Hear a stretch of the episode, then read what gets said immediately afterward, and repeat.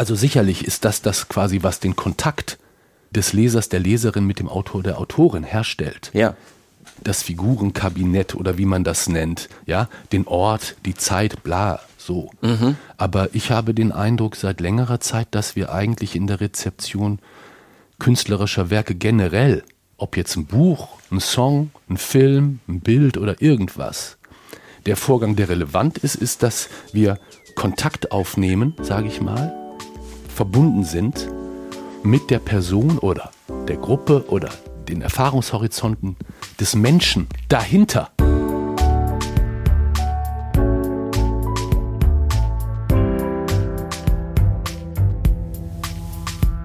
Das Lesen der anderen. Prominente Menschen sprechen über Bücher, die sie geprägt haben. Mit Christian Möller. Hallo, guten Tag, herzlich willkommen zu Das Lesen der anderen, dem Podcast, in dem ich mich mit prominenten Menschen über prägende Bücher unterhalte, wobei ich auf die Unterstützung zählen darf von immer mehr freundlichen Leuten, denen das offenbar was wert ist, weshalb sie mich mit einer Mitgliedschaft bei Steady unterstützen. Seit der letzten Folge sind wieder neue Leute mit dabei. Viele Grüße gehen raus an Dolores, Umut, Herbert, Nikolas, Christina, Noemi, Fruzina, Marie-Louise, Britta, Oliver, Andreas, Christina und Eckhard. Ich hoffe, ich habe niemanden total falsch ausgesprochen. Vielen, vielen, vielen Dank für eure Unterstützung. Das hilft mir wirklich sehr, diesen Podcast hier zu produzieren und möglichst noch lange damit weiterzumachen. Wenn ihr, die ihr das jetzt hört und noch nicht dabei seid, mich vielleicht auch unterstützen möchtet, dann schaut euch doch gerne mal um auf das Lesen der anderen.de slash unterstützen. Ich erzähle später noch ein bisschen mehr dazu, jetzt aber erstmal zu meinem Gast. Seine Texte und seine Stimme, die begleiten mich und viele andere Leute nun schon seit den 90er Jahren. Jochen Diestelmeier, lange Zeit Kopf der großartigen, prägenden Band Blumfeld, inzwischen als Singer-Songwriter solo unterwegs, gerade wieder mit einem grandiosen neuen Album namens Gefühlte Wahrheiten. Das kann ich euch wirklich sehr ans Herz legen. Ein Buch hat Jochen natürlich auch schon geschrieben, gehört sich ja inzwischen fast so als Musiker. Einen kurzen Roman namens Otis. Auf den sind wir auch kurz gekommen im Gespräch, aber vor allem ging es natürlich um die Bücher, die Jochen gelesen hat und die ihm etwas bedeuten. Und ich wünsche euch ganz viel Spaß bei unserem Gespräch. Das machen wir so putz anders. So. Okay, wir können ja mal schauen, wie viele, wie viele westfälische Begrifflichkeiten wir hier noch unter. Och, hör auf. Nee, nee, nee, das ist, äh, das ist zu lange her. Aber also am Zungenschlag höre ich das ab und zu noch. Also. Herzlich willkommen, Jochen Distelmeier, zu Das Lesen der anderen. Ja, vielen Dank für die Einladung. Hallo. Du hast eine schöne Liste an Büchern ausgewählt für die Sendung, sieben Stück an der Zahl, und ich habe so das Gefühl, die Sache läuft so ein bisschen biografisch, ne? Oder bist du jetzt gerade noch zum Leser von FK Wächter Opa Huckes Mitmachkabinett Nein. geworden? Das steht Das als lustig. erstes auf der ja, Liste. Ich, ich habe, ja, ich weiß nicht, kann, irgendwie schoss mir das noch durch den Kopf. Ich wollte die Liste so ein bisschen, äh, die, die literarische Ernsthaftigkeit nehmen und so ein bisschen was aus meiner Kindheit äh, vielleicht mit ähm, auflisten. Und da fiel mir dann sofort, ich weiß nicht aus welchen Gründen, äh, Opa Hokus Mitmachkabinett von FK Wächter ein. Da habe ich aber auch jetzt gerade gestern zum ersten Mal seit langer Zeit wieder dran gedacht. Das ist ein Buch, wo man tatsächlich so reinschreiben durfte, Ja, Sachen machen konnte. Ganz, ganz toll. Ganz toll. Ich erinnere mich zum Beispiel an so Seiten, wo man die rechte und äh, die, die rechte untere und die rechte ober, obere Ecke abschneiden sollte. Ja. Es war gezeichnet ein, ein Mann, der in die Luft guckte und man sah äh, am oberen rechten Rand die Nase quasi zum Himmel und unten war dann das Kinn. Und das sollte man abschneiden und dann umtauschen und neu, neu zusammenkleben. Ja. Das sah dann mehr oder weniger identisch aus, nur dass man das in das Buch geschnitten hatte. Diese Art der, der unkonventionellen Aufgabenstellung in dem Buch für, äh, für Kinder, das äh, hat großen Spaß gemacht. Das ist auch so ein bisschen sehr 70er Jahre Pädagogik. Total, Ne? total, ja. Und ganz wundervoll. Also ich erinnere, darf ich das auch erzählen? Ich erinnere natürlich. diese eine Sache, man sollte, auf einer Seite war ein äh, dickerer Mann gezeichnet, der auf einem äh, üppig bedeckten äh, Essenstisch, ja, mit einer Serviette äh, so verschiedene Sachen aß. Dann drehte man die Seite um und auf der Rückseite sah man eine äh, äh, Landschaft, ja, eine weite äh, Wiesenlandschaft und am Horizont hinten irgendwo die Sonne. Und nun sollte man äh, mit seinem Daumen in, ein, in, ins But, in die Butter gehen oder irgendwas Fettiges und dann in die Sonne äh, äh überm Horizont äh, so einen Fettabdruck drauf machen sodass es auf der Rückseite dann so aussah, als hätte der Mann sich auf seine Serviette gekleckert. Und wenn man es gegen das Licht hielt, äh, schien die Sonne, also schien das Licht durch diesen Fettfleck, durch die Seite durch. Wie lustig, dass mir das so in Gedächtnis Ich wollte gerade sagen, du kannst dich da noch sehr gut dran erinnern. Ja, sehr lebhaft, das ist wundervoll. Das, das hast du als Buch. Kind gelesen. Hast du von deinen Eltern bekommen? Also, ich denke ja, oder ich, das wird irgendwie ein Geschenk gewesen sein. Ich habe das jetzt nicht, wir haben das jetzt nicht äh, regelmäßig gelesen, aber es machte natürlich großen Spaß, äh, mit Büchern ein bisschen anders umzugehen, als das, als man das vielleicht gewohnt ist, ja. Mhm. Ja, weil heute gibt es ja auch wieder so Bücher, die habe ich zumindest in Buchhandlungen immer mal wieder rumliegen sehen, so ähm, äh, zerreißt dieses Buch oder so und das ist dann immer so ein bisschen so auf edgy gemacht und unkonventionell. Dabei ist das mhm. offensichtlich schon viel älter, dass man gesagt hat, okay, wir nehmen jetzt diesen Gegenstand Buch und zeigen den Kindern sofort, dass man da nicht nur in Ehrfurcht vor erstarren sollte, sondern denke, dass man damit selber was machen ich kann. Ich denke, das war gemeint. Ich denke, das war gemeint. Und wenn ich jetzt später fallen einem dann Bücher auf, offensichtlich von dem Sohn von F.K. Wächter, Philipp Wächter, der ein ganz wundervoller wie nennt man das, äh, äh, Zeichner, äh, Cartoonist oder, oder mhm. ja, es gibt dann so äh, Kinderbücher, so man sieht dann, wie die, sollte Philipp Wächter der Sohn sein oder verwandt mit FK Wächter, wovon ich ausgehe, äh, wie der in die Fußstapfen tritt und trotzdem sein eigenes Ding macht und ganz wundervolle Kinderbücher offensichtlich malt. Und für alle, die das jetzt nicht wissen, FK Wächter ist ja nicht einfach irgendjemand, sondern ist eines der Mitglieder, glaube ich, der neuen Frankfurter Schule, ne? F.E. Bernstein, FK Wächter, ah, ja, Robert Gernhardt und ah, so, ja, ne? Das war ja, diese natürlich. Ecke, oder? Ja, das war mir, das war natürlich damals äh, Schnuppe und nicht bekannt. Ja, klar. Äh, äh, äh, sicher, jetzt wo du das sagst, das stimmt, ja, bestimmt. Gehörte dazu, ja. Bist du denn Aber da so, bin ich nie so drin gewesen. Bist du denn in so einem linksalternativen Haushalt aufgewachsen? Also ich denke, dass die linksalternativen Strömungen der Zeit auch in die äh, ostwestfälische Bielefelder Provinz hineinwehten. Also als linksalternativ würde ich das nicht bezeichnen, aber es gab natürlich so Erziehungsideale oder Vorstellungen, äh, die dann da übernommen worden sind. Und also. Willi wählen Button und sowas. Wie bitte? Ein Willi-Wählen-Button. Was ist das? Naja, hatten das nicht damals alle äh, aufrechten jungen Sozialdemokraten so einen Button, wo man damit aufgerufen hat? Ach, Willi-Wählen-Button. Ja, Willi-Wählen-Button. Ach so, nein. Ich, also mit sowas äh, äh, sind meine Eltern nicht rumgelaufen. Ich denke, also ich erinnere, ich erinnere, wie heißt das? A.S. Neil, Summerhill, äh, äh, wie hieß das nochmal gleich? Hm. Ich glaube, es war R.S. Neil. Ich glaube, auf Deutsch heißt das irgendwie die Schule von Summerhill oder so. Ne? Möglicherweise. Ja, ja, aber, aber halt du bist so, ja besser informiert als ich, was bei uns rumstand. Ich das weiß ja, ja, ob das bei euch, also sowas stand bei euch rum. Daran erinnere in ich Brake. mich, ja. Und das schien äh, einen gewissen Einfluss gehabt zu haben in die Erziehungsversuche. In Brake war das. Das ist Brake bei Bielefeld. Bei Bielefeld. Ja, ja, ja, ja. Ja. Was hast du für Erinnerungen an diese Zeit? Ähm, sehr schöne Erinnerungen eigentlich. Ähm, wobei es schon so weit zurückliegt, dass es nicht mehr so präsent ist. Es, ich verbinde das viel mit Natur und äh, natürlich jetzt Kindheit, Jugend, wie man bei uns sagt, Scheiße bauen und spielen im Wald, keine Ahnung. Ja. Äh, mit Fahrrädern zu Punkrock-Konzerten fahren, als man noch recht jung war. Tremmer Hauptstraße, solche Geschichten, klar. Aber äh, viel mehr jetzt auch nicht. Getrennt sind wir auch immer zur 30 Kilometer entfernten Disco und meine Mutter weiß, glaube ich, bis heute nicht, dass wir da nicht mit der älteren Schwester von Sebastian mitgefahren sind. Dann solltest du das mal, ja, mit der älteren Schwester von Sebastian. Ja, das sind so kleine Familiengeheimnisse. Ja. Ähm, genau, ja. Die hört das nicht. Schade, sag's Glaube ich. Genau, in Brake bei Bielefeld ähm, Scheiße bauen, Punkrock-Konzerte fahren, in den Wald gehen. Wie bist du denn so zur Literatur gekommen, obwohl das klingt jetzt gleich so äh, mhm. hochstaplerisch irgendwie. Aber wie ging ja, das bei dir los mit Büchern? Keine Ahnung, die lagen bei uns rum. Äh, man bekam recht früh schon Kinderbücher geschenkt. Man bekam natürlich vorgelesen und so. Es war eigentlich äh, Literatur, Bücher waren eigentlich immer da oder ja, allgegenwärtig. Ich glaube, ich habe recht früh sehr viel gelesen, recht viel gelesen auch. Ich kann mich an Urlaube erinnern, wo ich äh, viel gelesen habe und mm, ich denke so bis in die Pubertät hinein habe ich sehr viel gelesen und dann nahm das irgendwann ab und dann nahm es wieder zu. Das ist so wellenförmig. Mhm. Also ich habe sehr diese intensive Phasen und Phasen, wo das mich nicht interessiert oder wo ich andere Sachen mache. Und war das damals so, dass dem Eltern dann oder andere Leute gesagt haben, Mensch Jochen, geh doch mal, geh doch mal ein bisschen raus, Wetter so, nee. ist so schön. Nein, das hat sich, das hat sich sowieso die. Nicht immer nur äh, Bücher. Nein, nein, nein, nein, nein. Also die Priorität lag auf äh, draußen ja. äh, sein, Sachen machen, Fußball spielen etc. Und wenn du jetzt gerade sagst, so bis zur Pubertät ziemlich viel.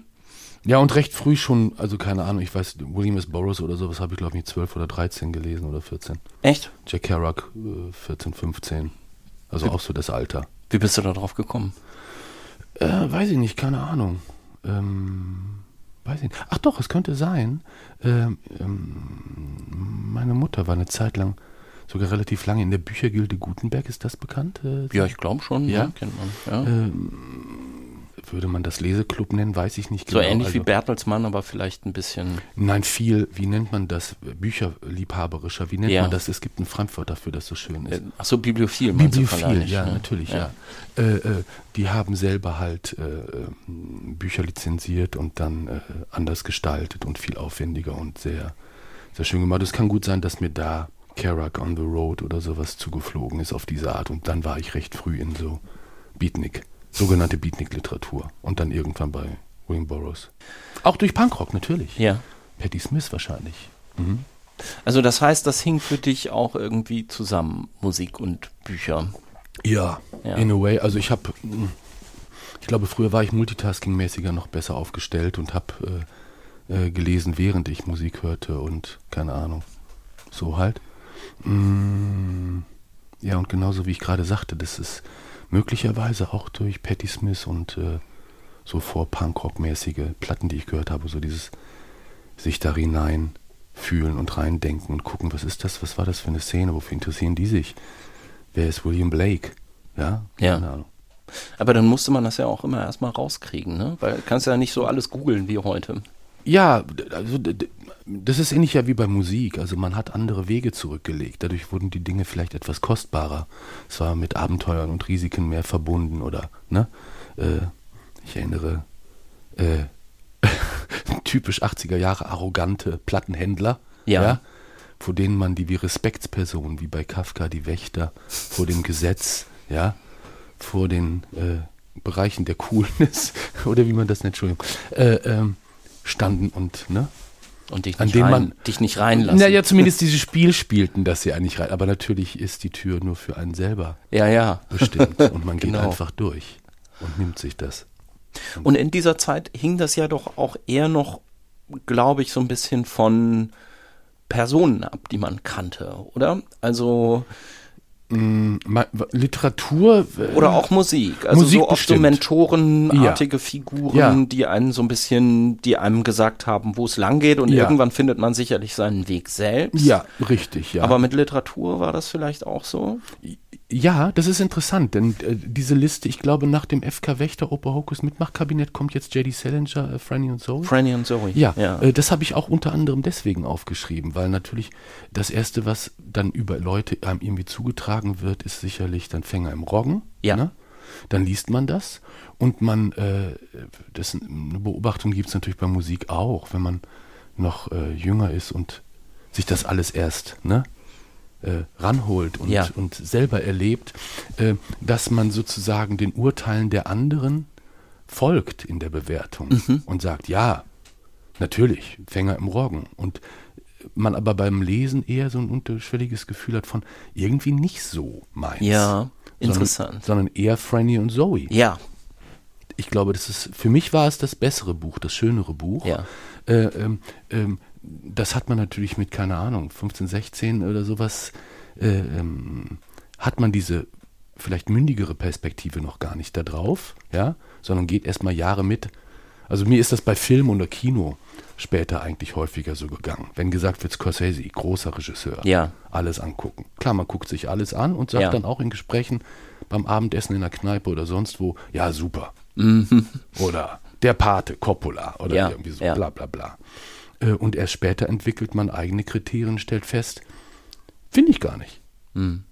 Vielleicht eher, ja, drei, vier Filme oder keine Ahnung, oder man äh, man ist dann vielleicht äh, eher in der Lage, ein eigenes Urteil zu fällen Ja. über Vorlieben. Man wird aber natürlich durch diese Art von Fürsprechern oder ne, ältere Brüder, die dann einem eine Platte zukommen lassen oder keine Ahnung was, Ja. ne, von Kumpels, die älteren Brüder, dann ist in der Lage, sich sein eigenes Urteil zu bilden. Und deswegen steht da, stand auf dieser Liste J.D. Salinger, Franny und Zoe, weil mir das eigentlich das äh, anders im Gedächtnis gebliebene Buch war. Und das mochte ich eigentlich lieber als äh, Fänger im Roggen. Salinger hat so was Dunkles, äh, suizidal morbides, äh, Ja. äh, auch verklemmtes.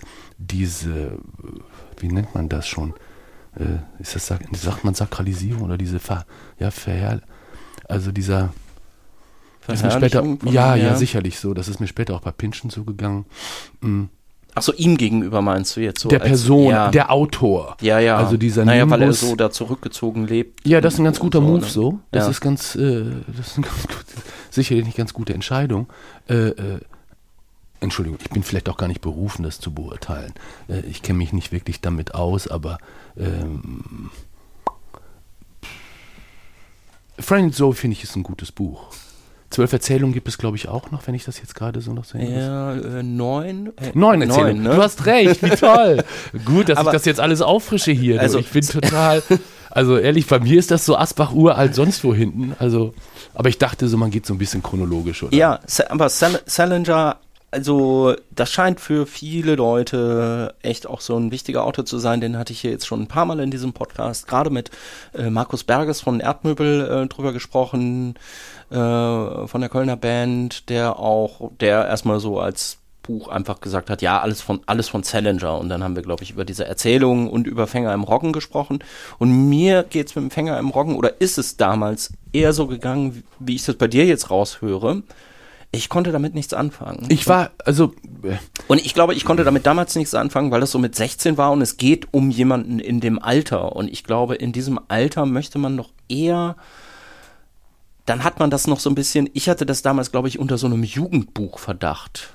Und ich wollte zu den Büchern, das wo die richtig. Protagonisten schon älter waren. das ist richtig. Ja, was soll man sich denselben Kram nochmal durchlesen, den Ja. man täglich erlebt? Ja. Also den Hype verstehe ich auch nicht. Äh, Du, du hast vollkommen recht, ja, das ist toll beobachtet. Also das, äh, es ist jetzt kein Lieblingsauto von mir, ne? Der spielt für mich eigentlich keine Rolle mehr. Ich habe nur neulich zufälligerweise mit einer guten Freundin, per Zufall kam das Gespräch darauf und äh, ähm, sie sagte, dass ihr dieses Buch auch besser gefallen hätte als das, äh, ja? Ich habe dann nämlich tatsächlich, deswegen jetzt auch eben meine Frage, frage nach, mich, nach entschuldige, diesen Mentoren, so, ja. mhm, ähm, ich hatte einen Sovi-Lehrer, der Was ist das nochmal? äh, Ach so, Sozialwissenschaft. Sozialwissenschaft. Ja, der für, so wie ist Ja. lustig. so Ah, und, ähm, krass. und der war, der war für mich und einige andere Leute bei uns damals an der Schule auch total wichtig, so Mittelstufe, Oberstufe Aber Lehrer sind doch die natürlichen Feinde des Schülers. ja, der war das nicht. Achso, okay. Der war klar. das nicht. Das war der einzige, der das, der das nicht war. Und Okay. der hat einem. Aber ist das nicht auch schon verdächtig? Ja, vielleicht. Wenn du schon von Jugendliteratur redest? Ja, wie- wenn vielleicht. sie- Okay, alles Ja, klar. vielleicht, aber der hat einem dann immer gute Aber es ist Sachen, gut, dass Sie da- einem gute Sachen empfohlen. Ja, ja, und von ja, dem, der hat dann, als ich damals, glaube ich, gesagt habe, Catcher in the Rye, ich fand das irgendwie doof im Englischunterricht und dann hat er mir Franny und Zoe damals geschenkt. Jetzt sollen wir vielleicht mal ganz kurz sagen, Mhm. Das ist äh, so schön. Worum es da geht in dem Buch. Also es sind ja Keine so Ahnung. zwei, Keine lange Ahnung. her. Ich erinnere den Namen Seymour Glass, kann das sein? Das ist eine der Ja. quasi geisterhaft durch dieses Buch schwebenden, äh, das ist ja diese Familie, ne? nicht mehr lebenden äh, Ja. äh, Hauptfigur. Auch tauchen ja in den neuen Erzählungen, taucht ja. der, glaube ich, auch noch ja, ja. auf. Ja, ja. Äh, äh, es geht um, das ist ein Geschwisterpaar, Zoe und Franny, wenn ich das richtig erinnere. Mhm. Genau. So, jetzt äh, weiter weiß ich nicht. Es gibt irgendwie zwei Teile mehr oder Ich weniger. weiß es nämlich- ich man weiß es eher, auch nicht mehr. Man ist erst bei der Tochter. Ja, Ich genau. glaube, die hat ein Date oder irgendwie sowas oder eine Verabredung Ja. oder irgendwie sowas. Ja, ich glaube ja. Ich, ich weiß es auch nicht mehr. Ich habe nur jetzt gestern, als du es äh, dann geschrieben hattest und als diese Liste bei mir ankam, direkt das nochmal aus dem Regal gezogen und habe nochmal auf dem Balkon gesessen und dann nochmal so reingeguckt und habe mich direkt, ähm, direkt festgelesen Mhm. Ach, und schön. gedacht, ach wie toll. Schön, Wie schön. toll. Ja, ich Und, muss es auch nochmal raussuchen, äh, also aber ich da wusste wei- nicht, wo ich es hab jetzt. Da weiß ich jetzt, deswegen weiß ich jetzt einfach nur so den Anfang von der ersten Geschichte. Franny, die halt da sich mit ihrem, mit ihrem Freund trifft und beide Ich denk- studieren und Ja. am Bahnsteig sind sie und er liest vorher so einen tollen, und das war damals auch, was mich so gekriegt hat. Äh, dass er diese Briefe da einbaut von den, äh, von den Leuten. Also, dass äh, der Salinger sofort den äh, Typen von Franny, von dem ich jetzt gerade nicht mehr weiß, wie er, doch, Lane heißt der. Alter, Ähm, wie cool. Ja, aber nur weil ich es gestern Abend gelesen Ah, okay, okay, alles klar. so. und der liest halt diesen Brief. So, und sie äh, äh, schreibt darin, was sie so im College in den letzten Wochen erlebt hat und wie sehr sie sich auf ihn freut. Und das ist so ein, so ein toller, kurz nach Pubertät und total schwer verliebt geschriebener Brief, dass das sofort funktioniert hat für mich. Mhm. Man weiß sofort, wer die Figur ist, ohne dass der Autor die irgendwie selber beschreiben Cool, muss. ja, Einfach cool. lässt sie sich selbst beschreiben, einfach durch die Art und Weise, wie sie ihrem Typen Mhm. einen Brief schreibt und ihm sagt, er, er ist selbst schuld, wenn sie jetzt immer so Lexikonbegriffe benutzt Mhm, oder Wörterbuchbegriffe benutzt, weil er hat ihr gesagt, sie soll mal wegen Rechtschreibung häufiger ins Wörterbuch gucken Mhm, und so. Und es ist alles so ein bisschen schnippisch und Mhm. und ich war, wusste sofort, okay, du musst jetzt die nächsten Tage ähm, Das noch mal wirst du. Franny und so. Das werde ich vielleicht auch machen. Das ist schön. Ich, mir kam Franny und Zoe auch immer irgendwie liebevoller vor. Also äh, es da, da strömte mehr Zuneigung des Autors zu seinen Figuren raus. Bei, bei Fänger im Roggen kam es mir immer so komisch konstruiert. Also ja, irgendwie habe ich den Flow nicht geglaubt. Ja. Das war irgendwie, aber das ist jetzt, wie gesagt, das ist Ewigkeiten her und das ist nur so ein, so ein diffuses Rumstochern in Erinnerung gerade. Aber das wird dann auch so, ein, so, eine, so eine äh, Zeit als Schüler noch gewesen sein, wo du das gelesen hast? Ja, ich und denke so jemandem 12, empfohlen? 13, 14 Ja, okay. Wie war denn das eigentlich damals in der Zeit, als du dann so langsam in Richtung Musik dich bewegt hast? Und ähm, irgendwann, wie ich nämlich weiß, mit einem Trenchcoat und einem Regenschirm im PC69 rumgestanden hast. Mit einem Regenschirm. Ja, Also PC69, woher du das weißt, ist natürlich wahnsinnig, ist es hochinteressant. Äh, auch das, den Namen PC69 habe ich auch Ewigkeit nicht gehört. Aber tatsächlich habe ich möglicherweise, sehr wahrscheinlich sogar im PC69 rumgestanden. An einen Trenchcoat kann ich mich jetzt fast gar nicht erinnern. aber ich meine, es wäre ein. Trenchcoat. Ich war, du mich, ich, warst du auch da im PC69? ich war auch mal im Ah, PC69, lustig. aber ich habe dich da nicht rumstehen Ah, sehen. das PC69. Aber ich kenne jemanden, der hat dich im PC69 rumstehen sehen, den kennst du auch. Das ist nämlich Frank Werner. Nein. Ja. Frank Werner. Ja, der hat Du mir kennst erzählt. Frank Werner. Ja, ich habe Frank Werner mal interviewt. Du hast Frank Werner mal interviewt. Wie wundervoll. Ja, Aber ich sage dir eins, wer im PC69 mit einem Trenchcoat und einem Regenschirm gestanden, ges- gestanden hat, das war bestimmt Frank Werner und nicht ich. meinst Das war ein Fall von Projektion, seinen eigenen Style mir so. Ich hätte gerne seinen Trenchcoat möglich, aber das wundervoll. Frank Werner, ein wundervoller Mensch. Ich verdanke Frank Werner sehr viel. Wir alle verdanken Frank Werner sehr viel. Das war in, in Westfalen und in, in Bad Salzuflen dann. Das war dann ne? in Bad Salzuflen, richtig. Ja, da aber da war ich eigentlich sonst nie so zugange, ne? wie Ja. man ja bei uns sagt. Ja, Ähm, ich bin da erst durch äh, einen Artikel, ich glaube in der Spex, zufällig. Da war ich eigentlich schon auf dem Sprung nach Hamburg, äh, äh, auf äh, diese Bad Salzufler Herforder-Szene als Bielefelder, der ich bin aufmerksam geworden, Ja. die sich fast weltweit nannte. Ähm, wo eben verschiedene Musiker und Musikerinnen äh, Bands und Projekte hatten. Und Frank Werner, ich denke, es war, hieß es Bad Salzuflen Wüsten? ja. Ja. Oh, Frank Werner. Frank Werner, wenn du das hörst, ich sende dir alle meine Liebe und Dankbarkeit. Ähm, Das Studio am Wald. richtig. Woher weißt du das denn? Ich war da mal. Ah, okay, alles klar. Also von außen reingeguckt. Mhm. Das gehört ja jetzt anderen Leuten. Wie toll. Ein unglaublich toller Vibe da. Ja. Durch ihn. Ja. Und da hast also du erst- Lobpreisungen da- jetzt, jetzt hast du mich. Meine Lobpreisungen äh, könnten jetzt die nächste halbe Stunde füllen. Ein wundervoller Mensch. Da hast du erst grüße ihn die, herzlich. die Sachen der Bienenjäger äh, aufgenommen. Wer? du, das waren verschiedene Projekte, eigentlich, äh, ja. Für die fast weltweit präsentiert ähm, Sampler, die es gegeben hat. Ja, wobei, dann, die haben ja auch Vinyls gemacht, aber Ja. da war ich nie drauf vertreten, weil Ja. mir das auf den Tapes war es mir lieber, weil es eher so einen Demo-Charakter für mich Ja, hatte. okay. Mir war da schon klar, das ist eher so, da bin ich noch in der Findungsphase sozusagen. und Ja. Probiert viel aus und guckt.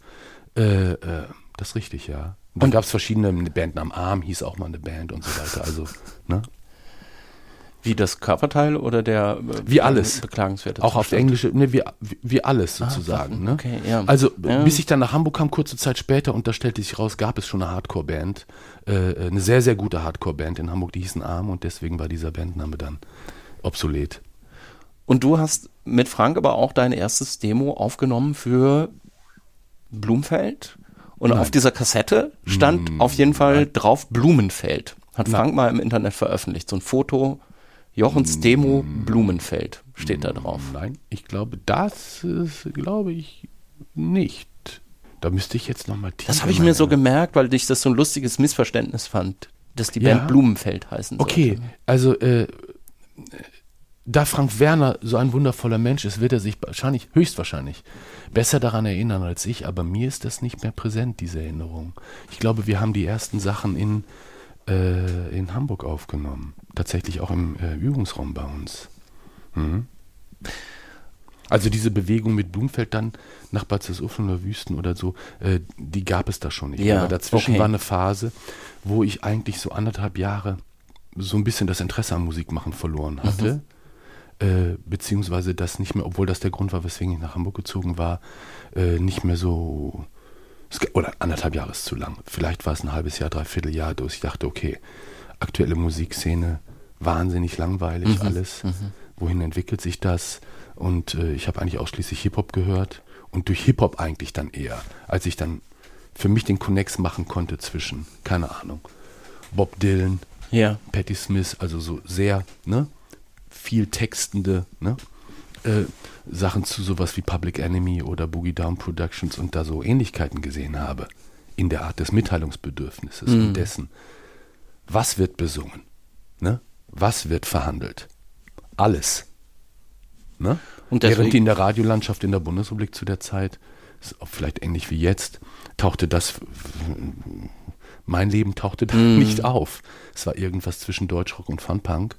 Äh, ja, Und oder von- Schlager und Und von dem, von dem Hip-Hop-Einfluss sozusagen kommt dann vielleicht auch so ein bisschen, obwohl das könnte ja aus beiden Quellen auch aus dem Blues kommen, ne? so dieses Spoken-Word-mäßige, was Nee, das kommt die frühen das Blumfeld kommt, genau, das kommt direkt haben. aus Hip-Hop. Ja. Also meine Vorstellung war dann, als ich dann merkte, ah, das schockt ja total, das macht voll Bock. Ich hatte da auch Ja. verschiedene Stücke. Dann habe ich Musiker gesucht, eben dann mit André und Eike. Ja.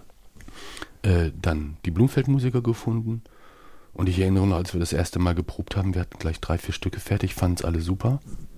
Weil die beiden anderen, denke ich, auch so das Gefühl hatten, so das, was man eigentlich an Musik hören wollte, gab es zu dem Zeitpunkt nicht. Also war es gut, dass wir es selber gemacht haben.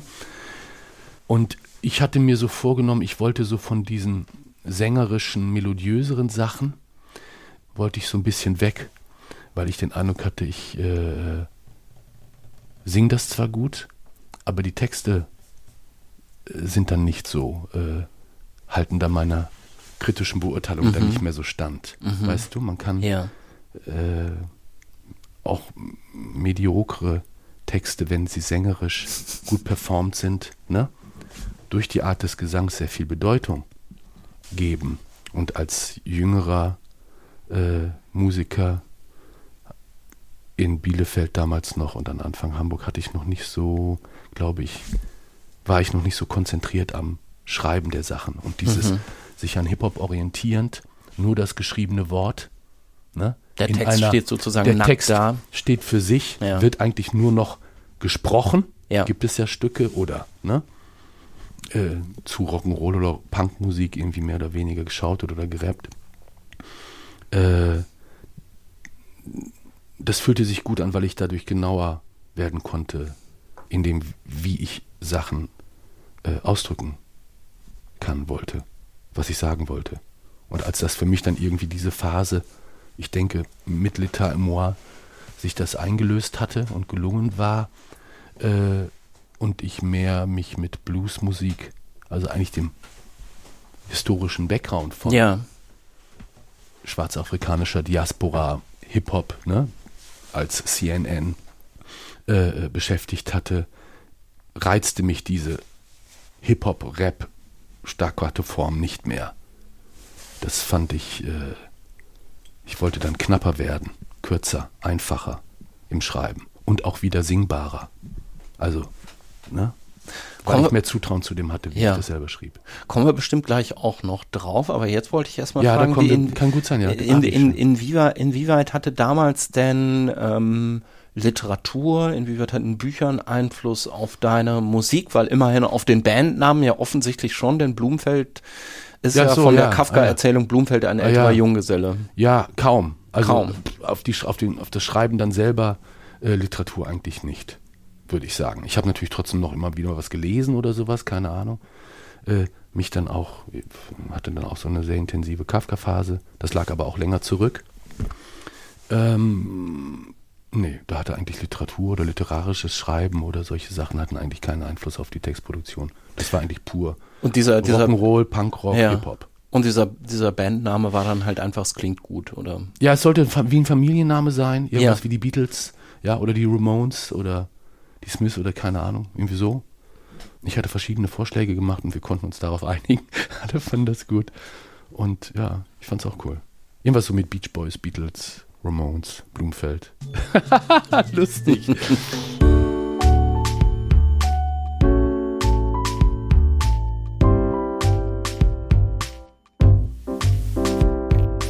Das Lesen der anderen hört ihr den Podcast, in dem ich mich mit interessanten Menschen über die Bücher unterhalte, die sie geprägt haben und die ihnen was bedeuten. Ganz unterschiedliche Leute waren hier schon zu Gast.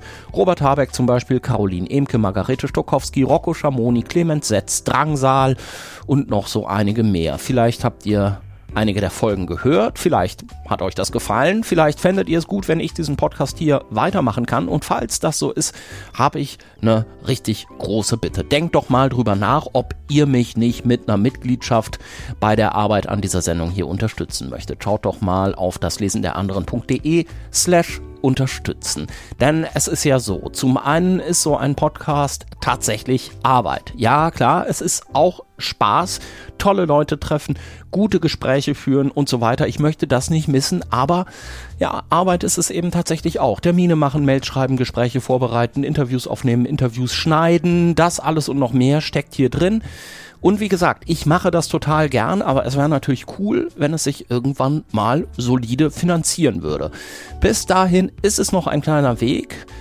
Manchmal buchen Leute hier Werbung, das ist schön, passiert aber in der aktuellen angespannten wirtschaftlichen Lage deutlich seltener, beziehungsweise im Moment eigentlich gar nicht. Was wiederum bedeutet, dieser Podcast hier wird finanziert durch mich und durch die freundlichen Menschen, die mich mit einer Mitgliedschaft unterstützen. Das werden glücklicherweise immer mehr und vielleicht habt ihr ja auch Bock drauf, mich hier zu supporten. Wie gesagt, schaut doch mal vorbei auf das Lesen der anderen.de slash unterstützen. Da steht dann alles weitere zu den Mitgliedschaftspaketen bei Steady. Und im Gegenzug gibt es diesen Podcast dann hier für euch in einem separaten Feed ohne Werbung also auch ohne Eigenwerbung wie dieses Gelaber hier und außerdem einmal im Monat ab jetzt eine Bonusfolge exklusiv für Supporter bei Steady.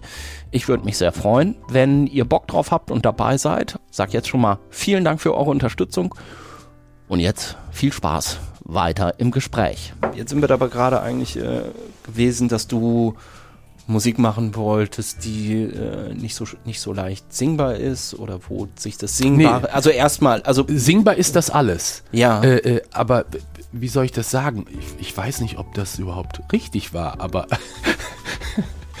äh, aber ich dachte, ich müsste mich mehr auf äh, das Schreiben, also Auf den Text Schwarz, konzentrieren. Auf den Text, auf das Schwarze, auf Weiße konzentrieren, ohne schon sozusagen den sängerischen ja, Input zu haben, mit dem sozusagen das geschriebene Wort, man kann vielleicht sagen, transzendiert, ja, oder in andere Sphären gehoben werden kann.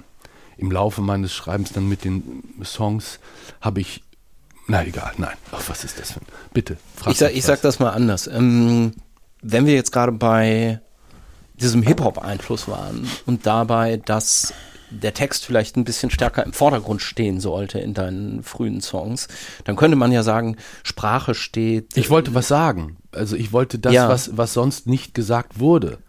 Auch nicht mehr in englischer Popmusik. Ja. Äh, oder zumindest aus Großbritannien. Ja. Äh, äh, das wollte ich, das waren Sachen, die mich und uns beschäftigt haben. Das wollte ich äh, erzählen und sagen. Also du wolltest eigentlich die so Zusammenhänge zwischen, ja, dem, wie es sich anfühlt und wie die von mir aus politischen Verhältnisse äh, gestaltet Ja. und organisiert sind. Du wolltest so ein bisschen Mark E. Smith sein, quasi, ne? Nein, Nee. nein. Also Marky Smith finde ich gut. Vom ne? Singen her meine ich jetzt einfach. Äh, nein. Ja, kann, nein, weiß ich nicht. nee? Okay. ich stocher jetzt auch nur so ein bisschen rum. Nein, das ist kein Stochern, das ist total schön, was du für, für Referenzen anführst. Das stimmt alles total. Aber in der Zuspitzung, du wolltest gerne so sein wie. Ne? Nein, äh, da nee, stimmt das es ist nicht. nur die Formulierung. Weil dieses, äh, es wäre natürlich hochinteressant, wenn man so will, die gesammelten Werke von Marky Smith mal verschriftlich zu lesen. Ja, man würde dann vielleicht drauf kommen, äh, dass das von einer hohen, ja, wie nennt man das dann? Also Schrift oder, ja, Literarischen Qualität. Qualität Ja. ist, ja, äh, äh, aber literarische Qualität, ja, interessiert mich am Ende des Tages eigentlich nicht. Ist mir Schnuppe. Also äh, äh, man kann natürlich Maggie Smith wie ein Bluesmusiker, ja, begreifen, einfach raushauen. Und da fällt mir dann aber eher so jemand wie John Lee Hooker ein, Ja. der eben Analphabet ist, ja, nicht lesen, nicht schreiben kann und trotzdem ein paar tausend Songs einfach rausgehauen hat. Und dann sind wir, ne? Aber sag mal, ist der in dieser, in dieser frühen Blumfeld-Zeit, so als ja gerade diese Qualitäten ähm, auch so von der Specs und von anderen Zeitschriften äh, hervorgehoben wurden und ihr sehr analysiert worden seid und so weiter, ist dir das manchmal auch auf den Sack gegangen eigentlich? Also weil wenn du jetzt so darüber sprichst, dann, dann sagst du, mir geht's eigentlich um ganz andere Sachen Ja. und jetzt interpretieren die das hier so und ich muss mich dauernd dazu N- äußern. Ja, dass sich dazu äußern, ist natürlich lästig. Ja. Äh, auch wenn es jetzt gerade irgendwie Spaß macht, so, weißt du so, aber ich bin natürlich sehr dankbar dafür und finde es toll. Ob das jetzt Journalisten waren früher oder jetzt oder Fans oder Leute, äh, wenn die Leute sich damit beschäftigen, äh, sich versuchen, ihren Reim drauf zu machen und äh, das zu interpretieren. Dafür ist es ne, genauso wie ich äh, äh, Sachen so höre. Aber wie gesagt, als ich etwas spöttisch über literarische Qualität in Anführungsstriche mich geäußert habe, so sagte, das interessiert mich am Ende des Tages nicht, weil für mich ist es Musik. Ja, das äh, ist eigentlich das, was ich von Anfang an eher gewesen bin als ein schreibender Sänger. Ja, Ja. würde ich sagen. Musiker. Mm. Aber das ist komplizierter jetzt. Das würde dann zu sehr wieder in. Also schon auf, den, auf der Ebene der Vokale und der Konsonanten, Ja. Anordnung Ja. in einer Sprache findet Ausdruck von Information statt. Ja? Ja. Äh, Lautgedichte, Gerhard Rühm oder solche Geschichten, ne, versuchen, denke ich, haben versucht, dem auf eine Art Rechnung zu tragen, aber von dem historischen noch sehr, wie soll ich das sagen? Äh,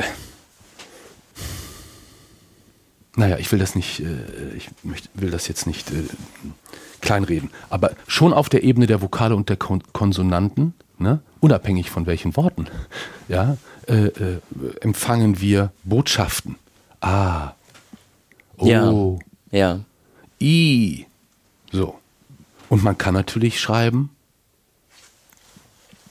wenn man auf den Klang, ja, verstehst du, was ich meine? Ja. Hört. Und äh, wenn ich Stücke habe, in denen es noch keinen Text gibt, keinen geschriebenen, einen in der Melodie vielleicht bereits gefühlten, aber noch nicht schriftlich fixierten Ja. oder in Worten Ja. singbaren, sondern mit, ja, keine Ahnung, Gutturallauten oder Ja. irgendwie so, ne? Dann liegt schon auf der, in der Ebene, in, in der Melodiosität. Dafür gibt es nur einen Text. Das ist total einfach dann. Man hört dann einfach ein paar Wochen lang, wenn man noch keinen hat, hört man der Melodie zu und am Ende des Tages ist es klar, was man schreibt. Wie soll- Also das die- ist, die- kann ich, die das ist zu kompliziert, das jetzt zu, Nö, ich find- zu ich Das macht auch den, den Zauber kaputt. Lass uns über Ja, Literatur weil ich wollte reden. sowieso, ähm, du hast eine perfekte Überleitung gemacht zum nächsten Buch, weil ähm, Josef Roth, der hier als nächstes steht mit seinem Roman Radetzky-Marsch, ist, finde ich, ein Schriftsteller, der total musikalisch ist, wo die Sprache Ja, aber das ist doch- wundervoll klingt. Richtig, aber das ist doch eigentlich das Kriterium für Literatur. Nicht auch Figuren und Handlungen und Empfindungen und Weltbilder? Nein. Nee? Also sicherlich ist das das quasi, was den Kontakt, ja, des Lesers, der Leserin mit dem Autor, der Autorin herstellt. Ja. Das Figurenkabinett oder wie man das nennt, ja, den Ort, die Zeit, bla, so. Aber ich habe den Eindruck seit längerer Zeit, dass wir eigentlich in der Rezeption künstlerischer Werke generell, ob jetzt ein Buch, ein Song, ein Film, ein Bild oder irgendwas, der Vorgang, der relevant ist, ist, dass wir Kontakt aufnehmen, sage ich mal, verbunden sind mit der Person oder der Gruppe oder den Erfahrungshorizonten des Menschen Der da spricht. dahinter, Des Autors oder? der Autorin, whatever, keine Ja. Ahnung. Also das Werk ist eigentlich nur, stellt die Verbindung her. Ja? Und auf der ästhetischen Ebene, wenn man so will, können wir das genießen, ne? abfeiern, doof finden oder wie auch immer. Aber das, was uns beseelt, weswegen wir eben von Josef Roth, Franny und Zoe anders reden als über Fänger im Roggen. J.D. Salinger erscheint, das ist ein anderer J.D. Salinger, der da in Franny Zoe. Den mag man. Ja. Den J.D. Salinger von Fänger im Roggen mag ich so nicht. Und ich frage mich, ist es dann vielleicht kein Zufall, dass der Typ, der ein Attentat auf John Lennon verübt hat, Fänger im Roggen Ach, hatte der das? gelesen hat. Ach. Oder warum Mel Gibson in diesem einen Verschwörungstheoretiker-Film, wo er so einen Taxifahrer spielt, ich habe den Namen vergessen, so eine neurotische Zwangshandlung hat und ständig irgendwie, er ist irgendwie so ein gefolterter CIA-Agent oder sowas und äh, so eine Zwangsneurose hat und sich ständig überall, wo er Fänger im Roggen im Buchladen sieht, muss er das kaufen. Also die Ausstrahlung, die dieses Buch scheinbar hat. Ne? Jetzt traue ich mich gar nicht mehr zu sagen, dass ich das dann beim zweiten Mal lesen total gut gefunden habe. Ja, kann ja sein. Das kann ja sein, dass man anders drauf guckt. Aber äh, äh, ich habe natürlich Josef Roth auch nicht nur deswegen genannt, weil äh, ich Radetzky Marsch ein wahnsinnig tolles Buch finde und ich finde, er ist ein großartiger Autor. Kapuzinergruft auch super. Ich mag auch Hiob sehr. Hiob kam mir vor wie ein Wunder, das ist gar nicht mehr Literatur, habe ich den Eindruck gehabt. Das Hiob liest sich so wie etwas, was immer schon da gewesen ist, ganz merkwürdig. Äh, also die Art, wie der, der war so gut, dass er sich irgendwann, ja, von, Aber von diesem Literar, lass mich das kurz Ja. äh, zu Ende führen. Entschuldigung. Und äh, wenn hierzulande Thomas Mann als der Säulenheilige, ja, deutsche Literatur und auch deutsche Erinnerungskultur scheinbar, ja, gehandelt wird. Und für mich eigentlich es nur am Ende Zauberberg ist, dem ich irgendwie, jetzt meine persönliche Meinung, ne? ich finde, Josef Roth ist der, äh, ja, das ist scheiße, das jetzt gegeneinander auszuspielen, es tut mir leid, aber äh, äh, ich kann, man kann Josef Roth fühlen. Ja, Der schwingt und der hat Flow und der ist Ja. schlau und Ja. humorvoll und ist kein, äh, macht sich nicht größer als er ist. Er ist kein, er ist kein Angeber. Er verfügt über seine Mittel, ist ein schlauer, seelenvoller, selbstkritischer Autor. Also ich, ja. ist ja vielleicht auch ganz interessant, dass du jetzt den Zauberberg nochmal erwähnt hast, weil der handelt ja doch so ein bisschen davon, wie etwas zu Ende geht. Ne, so die Zeit des, äh, der, der Bürgerlichkeit vielleicht könnte man sagen, dass das im Zauberberg zu Grabe getragen wird und in Radetzky-Marsch von Josef Roth, um das vielleicht mal ganz kurz zu erzählen, weil es einfach so ein fantastisches Buch ist und du kannst mir ja mal so ein bisschen helfen bei den Sachen, die ich nicht mehr weiß und wir versuchen so zusammen. Ich weiß gar nichts mehr darüber, außer dass am Doch, Anfang natürlich. die Geschichte. Aber wollen wir jetzt wirklich so Literatur so, nacherzählen? nur, nein, so, so zwei, zwei, drei Lass uns Sätze, nichts verraten, weil das ist. Äh, ja, naja, also dass bitte. es um ein Adelsgeschlecht geht in der K&K-Monarchie und äh, ursprünglich bäuerlichen. ursprünglich bäuerlich aus. Mhm, Slowenien, glaube ich. ne? Und dann steigen die so auf und der eine wird irgendwie erst Ortsvorsteher hier, weiß ich nicht mehr, und Mhm. der nächste wird dann irgendwie dieser berühmte äh, Offizier oder, oder Soldat. Der, hat die, der hat eine Kugel abgefangen auf dem Schlachtfeld. Er ist der Held von, ich weiß den Namen weiß nicht ich mehr. auch nicht mehr, hat den Äh, Kaiser gerettet. Er hat durch, eine Zuf äh, durch einen Zufall, er ist zufällig in eine Kugel hineingestolpert auf dem Schlachtfeld, die für den Kaiser bestimmt war. Dadurch hat er dem Kaiser das Leben gerettet. Und das, heute würde man sagen, Narrativ, das darum gespann, gesponnen wurde, war, dieser Held, ja, keine Ahnung, Soldat, General, was er war, hat sich der Held extra, von Solferino. Richtig. Oh, wie wundervoll. Danke. Der Held von Solverino, natürlich, hat sich absichtsvoll in die Schusslinie geworfen, um den Kaiser zu retten. Und dadurch wird er in den Adelstand, dafür wird er in den Adelstand erhoben, ja. Und später, wo eben genau diese Sage um seine, über diesen Zufall in den Schulbüchern lang und breit als Heldengeschichte ausgebreitet wird und er vorstellig wird, erst bei den Kultur Kultusministerien und dann später beim Kaiser selber, höchst peinliche Aktion, heute würde man sagen cringe, weil er der traurige Ritter der Wahrheit ist und er alle davon überzeugt. Nein, es war nicht so. Ich bin gar kein Held. Es, es war, war, ein Zufall. Ja. Es war Zufall, ja. Aber das, äh, das äh, kollektive Gedächtnis, die Art, wie das medial erzählt worden ist, was passiert ist, war längst woanders. Und er war nur wie eine lächerliche, ja, wie eine lächerliche. Mhm. Was willst du denn? Du hast doch einen Adelstitel. Du hast jetzt irgendwelche Häuser da und da und was. Du willst jetzt, sei doch zufrieden damit. Nein, nein, nein, es, es ist aber nicht wahr. Ja. Das ist so rührend und es so, so. Äh, es ist ein sehr melancholisches Buch ja durch. Dann auch, durch, ja, ne? ja. ja. Es Weil doch eigentlich diese ganze Welt Adelstitel, Häuser, aber jetzt sind wir, auch naja, untergeht. Ne? Also Spoiler Alert heißt es, glaube ich. Ja. Für alle, die das unbedingt lesen wollen, weil sie es unbedingt lesen sollten, ist ein tolles Buch, wenn sie es noch nicht gelesen haben. Man kann das auch Irgendwann nach 30, 40, 50 Seiten bricht die Erzählung. Also man denkt, man ist im Buch und dann bricht diese Erzählung, diese, die, die, die Kaltschnäuzigkeit dieses Cuts, nachdem die Geschichte des Helds von Solverino ja, zu Ende erzählt worden ist bricht das Ding ab und die Geschichte setzt neu an und fängt mit seinem Enkel an. Den Move fand ich schon wahnsinnig edgy und cool. Also das war wahnsinnig schlau gebaut und dann geht es halt in diese transgenerationale, wenn man so will, ja, Überforderung des Enkels. Ja. Aber ja. jetzt bist du am Spoilern hier. Ähm, ja, ich sage ja Spoiler Alert. wo und wann, hat, wo und wann hat dich das Buch ähm, erwischt? Weißt du das noch als erstes? Ja, also es ist, man würde sagen Zufälle. Ja. Es sind aber keine Zufälle. Man geht beim Helden. Man geht, man geht Flohmärkte lang oder sonst irgendwie was, da liegt das irgendwie rum. Ob das Cover ist oder keine Ahnung oder irgendwie auffällt, ach, ich habe noch nie was von Josef Roth gelesen. I don't know. Und man nimmt es mit. Und man liest es, es ist wie eine, ja, Offenbarung ist ja zu viel gesagt, aber doch, ja. Eine, eine, man ist beglückt über, über den Kontakt, über das, wie toll, dass ich den kennenlernen durfte, diesen Autor, durch seinen Roman. Da habe ich Kapuzinergruft gelesen, fand ich genauso toll. Deutlich dünner, ne, erzählt die Geschichte auf eine andere Art weiter. Äh, auch die gesamten Erzählungen. Dann seine Geschichte auch hier in Berlin, in der, also, ja. Ich kann nicht mehr sagen, als dass es, ja. äh, es ist ein großer Autor. Wie ist denn das bei dir? Jetzt hast du gesagt, man geht über Flohmärkte, nimmt da irgendwas mit. Mhm. Ansonsten, wie, wie kommst du zu, zu Büchern? Kommst du von einem zum anderen? So war es ja anscheinend so ein bisschen bei Josef Roth. Ah, dann liest man mal alles von dem oder möglichst viel.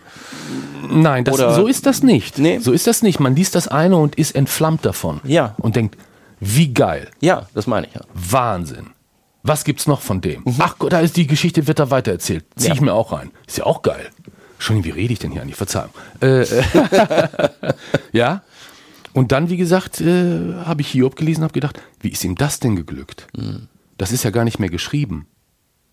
Aber das ist gar nicht mehr Literatur. Verstehst ja. du, was das ist? Ich verstehe, was du meinst. Das ja. ist das, der Connex, den ich sehe bei, ja, Analphabeten, die 1500 Blues-Songs schreiben. Und damit die Grundlage legen für das, was später mein Berufsstand, ja, als Jungpunker aus Ostwestfalen wird. Nämlich für Rock'n'Roll. Ja. Sänger des persönlichen Lebens. Gehst du viel in Buchläden? Nee, eigentlich nicht. Nee. Nee. Also äh, regelmäßig, ab und an. Mm.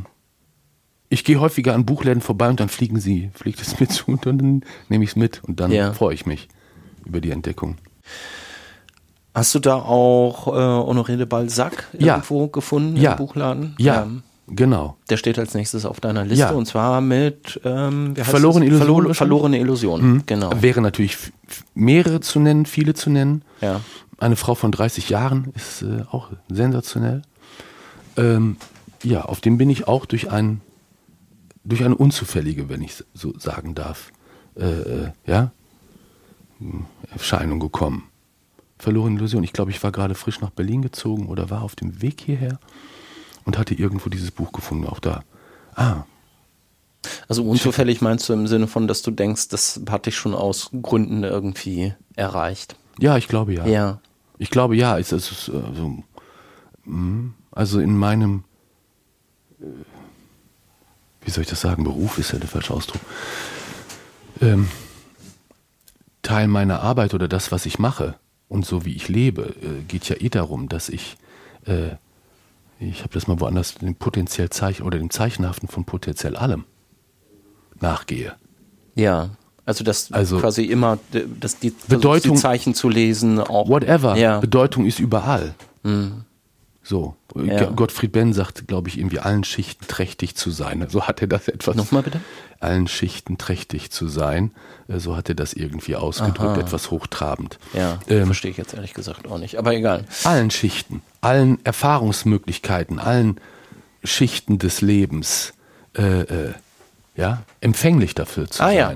Okay. den Bedeutungsreizen nachzugehen und zu gucken, ah, das bedeutet ja was. Verstehst du, was ich meine? Ja. Die Das ist ja, so organisieren wir uns ja, das ja hier alles. Ja. Die Sache mit äh, Honoré, de, Honoré de Balzac in, in Berlin entdeckt, ähm, zufälliger oder meinetwegen unzufälligerweise ist das eine Leidenschaft, die du teilst für diesen Autor mit einem anderen musikalischen Weggefährten, nämlich mit Bernd Begemann, der glaube ich so ziemlich alles von Balzac Ah. weg, weggelesen hat. Ah, das wusste ich gar nicht. Der das glaube ich ziemlich inhaliert hat. Ja, hat er mir mal erzählt. Ja, ich hatte, wie gesagt, so vor 15, ja, eigentlich schon 20 Jahren, doch, es muss vor Berlin gewesen sein, eine sehr intensive, durch eben verlorene Illusionen Ja. von Balzac, sehr intensive äh, Lektürephase. Vielleicht, also ich habe, äh, Georges Simenon habe ich äh, viele Jahre für, vorher gelesen. Das ist der Maigret-Autor, der aber auch ganz viele andere der Romane geschrieben ne? unfassbar viele andere Nicht-Maigret-Romane geschrieben Ja. hat. Ich glaube 80 oder sowas und genauso viel. Äh, hätte ich auch auf diese Liste aufführen können. Großartiger Autor. Äh, gilt gemeinhin als, als ein Unterhaltungs-, ja, also ein sehr, sehr erfolgreicher Unterhaltungsautor. Ist aber, äh, ja, ein Schriftsteller, würde ich sagen. Und er kommt mir vor, Simenon, wie eine Art äh, moderne Variante von Balzac. Verschlankte, ja. Das ist, ja, der Balzac des 20. Jahrhunderts sozusagen. Mm, So wie man Leute sagt, äh, egal. Äh, ja, verlorene Illusionen habe ich gelesen und dachte, Wahnsinn. Geht, glaube ich, so ein bisschen um ja so alle. Gl Glücks Alles. Glücksritter, die vom, vom Land in die Stadt gehen. Ich weiß nicht, ich habe das Ein Lyriker, glaube ich, Ja. zieht aus der Provinz. Aha, Lust. aus Brake Nee, nee, nach nee. Hamburg. Whatever. Ja, kann das sein. Nee, ich fand interessant, wie präzise sozusagen äh, die Entstehung des Berufsstandes Journalismus Ja. beschrieben wird. Äh, nebenbei. Ne? Ja. In einem äh, wahnsinnig einleuchtenden, also man, man hat eine Empfindung für Paris zu der Zeit. Äh, äh, wie die Sachen da so zusammenhingen und ne? Und während dieser äh, mittellose äh, Lyriker in die Großstadt zieht, nach Paris, ähm, arbeitet weiter auf dem Land, ich glaube ein verwandter Cousin oder irgendwie sowas von ihm, an einer neuartigen Druckerpresse, die hergestellt wird. Dadurch wird überhaupt erst, ja, äh, der Berufszweig des Journalismus entsteht eigentlich durch diese technische Neuerung, also der Möglichkeit überhaupt, Zeitungen in großer Auflage drucken zu können, können diese semi-intellektuellen Pariser ja, äh, Flaneure, Bon Vivants und ja, überhaupt das Geld erwirtschaften, um ihre Miete zu bezahlen, ja, das teure Essen ne, in den schicken Restaurants und ja, heute würde man sagen, ihren Kühlschrank voll machen. Erst durch diese Erfindung dieses technischen Tools entsteht dieser ja, Berufszweig. Das hat mich vor dem Hintergrund quasi des Net Internets ja, und der Digitalisierung ja. interessiert, weil man natürlich durch die Erfindung dieses neueren ja, technologischen Tools äh, das Auflösen der Festverträge journalistischer Tätigkeit erlebt hat. Online-Journalismus, ja, das Herabsinken sozusagen dieses Polit also dieses Berufs in eine ne, Freelancer, Zuträger, sonst Mhm. wie Tätigkeit, die dann auch die Art der Berichterstattung und das Schreiben über die Welt unter einen anderen Druck gesetzt hat. Diese Spanne von ne, Balzac verlorene Illusionen, da wird irgendeine Druckerpresse erfunden und der Journalismus wird zum Beruf, Ja. mit dem man seinen Lebensunterhalt verdienen kann, zu äh, äh, das Internet hat quasi diesen Berufszweig unter massiven Existenzdruck gesetzt, ja, Also das, was man heutzutage Clickbait oder ähnliche Ja, Sachen nennen ja. würde, äh, die Fokussierung auf Negativnachrichten oder ne, äh, etc. entsteht vor diesem Hintergrund dieses neuen. Ne? Das ist schon da bei Balzac entfaltet. Man sieht den Journalismus entstehen und sieht, wie da gedacht wird, wie die Nähe zur Macht gesucht werden muss, um die relevante News zu bekommen. In Abgrenzung zu diesem Mittellosen mit Prostituierten und anderen Liebschaften und so weiter. Umherirrenden. Möchte gern Lyriker. Und es gibt von dem Religionsphilosophen René Girard, ich weiß nicht, ob du von dem gehört hast. Kenne nur den Namen, ja. Mm, Der hat eine äh, ganz, äh, ich denke, zutreffende Versuche unternommen, so Sündenbock-Mechanismen, auch anhand der Hiobsage und so weiter, als äh, innergesellschaftliche Bindungsmittel ne, oder Kräfte äh, zu analysieren. Und eines der ersten Bücher, die er geschrieben hat, ging um so, die von ihm sogenannte romaneske Literatur, in der er den Gedanken entwickelt hat, dass das Begehren ne, immer über den Mittler, über einen Mittler läuft. Madame Bovary ne, will deswegen so und so Ja, leben, weil sie weil die sie- und die Bücher gelesen Ja. hat. Ich finde de, die oder den hot, weil er oder sie auch schon Ja. ja. ein Auge auf ihn oder sie geworfen hat. Verstehst du? Mhm. Das weist René Girard in Analyse von Stendhal, Flaubert bis hin zu Proust ne, in der Literatur nach. Das ist ein Grundmotiv. Es läuft immer über einen Mittler, der das Begehren mitweckt, Ja. der dann als Konkurrent, der oder die als Konkurrent dann ausgeschaltet werden muss. Ne? Das ist, ja, es ist sehr zutreffend. Das ist ein bisschen sehr antipsychologisch von René Girard. Also man kann da sehen, dass er versucht, Freud ne, äh, religio religionsphilosophisch zu wenden oder zu erzählen, aber es ist in der Schilderung, wie wir dann äh, zu Hexenverbrennung, Cybermobbing ja, und Sündenbock-Narrativen kommen, ausgesprochen hellsichtig, weil er sagt, es gibt natürlich Objekte unseres Begehrens, die nicht durch Kompromiss zu teilen oder aufzulösen sind. Wenn hier dieser Kaffee noch halb voll ist, können wir teilen. Wenn du die Scholle Land willst, können wir nicht teilen. Wenn du dich in dieselbe Frau, in denselben Mann, ja, verliebst wie ich, ja, und du bist nicht polyamor unterwegs, sondern monogam, dann haben wir ein Issue. Girard sagt, diese nicht durch Kompromiss auflösbaren Interessens Begehrenskonflikte hinterlassen Spannung in den Gesellschaften, Spannungsreste, die sich irgendwie entladen müssen. Ne? Und er führt dann an, irgendwann kommt er dann bei Ödipus, ne, als quasi in der griechischen Antike laufen diese Opferungsrituale ja, von erklärten Sündenbock. Die Pest ist deswegen da, weil er das so und so gemacht hat. Ja, das weist er dann nach und kommt dann zu dem Punkt, dass in, im Neuen Testament Jesus Christus sozusagen ist das zum ersten Mal diese Technik, Zivilisationstechnik der Opferung und späteren Sakralisierung von Sündenböcken wird im Christentum in, bei Jesus Christus zum ersten Mal transparent gemacht. Der kommt schon als Opferlamm zur Welt. Das ist sein Job. Das ist eine Mission. War das zu kompliziert? Nö. Okay, ich hoffe, ich habe das transparent. So, äh, wie kamen wir jetzt? Und bei Balzac, um dahin zurückzukommen. Ja.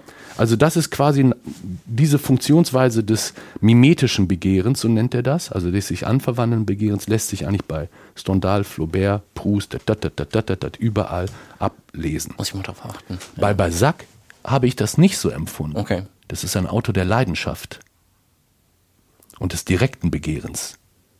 Ich würde eben sagen, genauso wie man bei Josef Roth oder äh, äh, man spürt äh, die Liebe und die Zärtlichkeit des Autors für seine Figuren.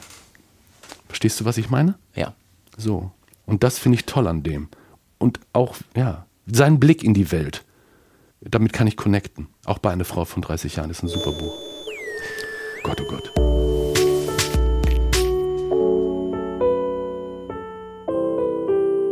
Wir machen einen kurzen Cut an der Stelle ja, und es kommt der, äh, das Lesen der anderen Fragebogen. Kurze Fragen und möglichst Oh. spontane Antworten. Oh. Ja, Ja, da okay. stö- stöhnen alle immer. Ja, Du hau musst raus. jetzt trotzdem durch.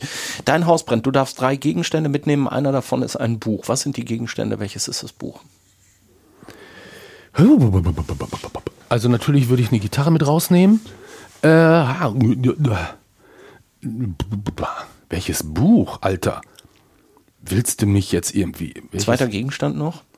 Nein, warte mal. Ich würde ein Buch von Ortega y Gasset mitnehmen, Okay. um es zu verschenken. Äh, über die Liebe. Das ist ein sehr, ja, das würde ich mitnehmen, um es zu verschenken, weil es ist ein tolles Buch. Jetzt haben wir, jetzt fehlt uns noch ein Gegenstand. Kannst du neben der Gitarre noch einen anderen Gegenstand? Zweite Gitarre? Zweite Gitarre. Äh, Tagebuch? Ja, why not? Okay. Führst du schon seit, seit du jung bist oder? Nee. Nee, ich habe irgendwann das von, wer hat das gesagt? Ich glaube, Aldous Huxley habe ich das irgendwann mal da aufgegriffen. Da war ich aber noch recht jung. Äh, Der meinte, Quantität fördert Qualität. Also viel schreiben. Viel schreiben. Oder viel machen einfach. Ja. Musik. Ich habe das dann eher so auf Musik an, angewandt und ähm, sporadisch hier und da mal Tagebuch geschrieben, es dann wieder sein lassen, aber seit jetzt längerer Zeit mache ich es eigentlich regelmäßig. Täglich. Du kannst eine Romanfigur sein. Welche wärst du gerne? Boah, das, äh, das ist eine zu gefährliche Frage. Ja, weil man muss, ich denke, das ist, äh, die Identifikation ist gut, wenn man das liest. Man kann, wenn man das Buch zugeklappt hat, kann man die Identifikation mit den Helden und Heldinnen ne, äh, abschließen. Aber äh, äh, diese Frage muss ich ablehnen. Okay. Du kannst dich mit einem Schriftsteller oder einer Schriftstellerin vergangener Jahrhunderte oder Jahrzehnte unterhalten. Mit wem und worüber? Ich würde mich gern mit D.H. Lawrence unterhalten. Äh, so. Über seine Zeit, über meine Zeit und äh, ich denke, wir würden, ich hoffe, wir würden Spaß daran haben zu gucken, dass sich nicht viel verändert hat. Wir kommen ja gleich noch auf ihn. Hast du einen bevorzugten Leseort? Nee. Mm -mm. Nö. Nö. Liest überall. Alter, ich lese eigentlich gar nicht viel. Also das kommt jetzt hier total. Nein, nein, du lachst, es ist aber so. Also ich bin, es ist äh, das, was ich hier, die Liste, die ich hier mit habe, das ist halt. Das sind die einzigen Bücher, die Das du war's schon, hast. Eigentlich. Bis auf René Girard. Das war's schon. Mehr oder weniger so, that's it. Also ich, äh, ne, deswegen. Hast du schon mal Ich kaufe gern Bücher, um sie zu verschenken oder habe das Gefühl, ah, das ist vielleicht für den oder die oder Ah, so. interessant. Äh, äh, äh, aber, äh, mm, nee. Hast du schon mal an einem besonders unbequemen Ort ein Buch trotzdem zu Ende gelesen, weil du einfach nicht aufhören konntest? Mm, wenn es so gewesen ist, und bestimmt ist es so gewesen, ist mir aufgrund der, äh, des Zaubers der Lektüre das Unbequeme gar nicht aufgefallen. Weißt du? Also ich kann mich dran erinnern, dass ich dabei, ich aber also so Teenager oder irgendwie so, äh, dass ich so im Bann irgendwelcher Bücher war, dass ich die die ganze Zeit dann durch, weißt du? Aber pff, nee, also wenn es bequem ist, nee, also unbequem ist, dann, dann weiß ich nicht, keine Ahnung. Wie ist dein Bücherregal sortiert? Äh, f- ähm, ist eine zu intime Frage. Echt? Okay.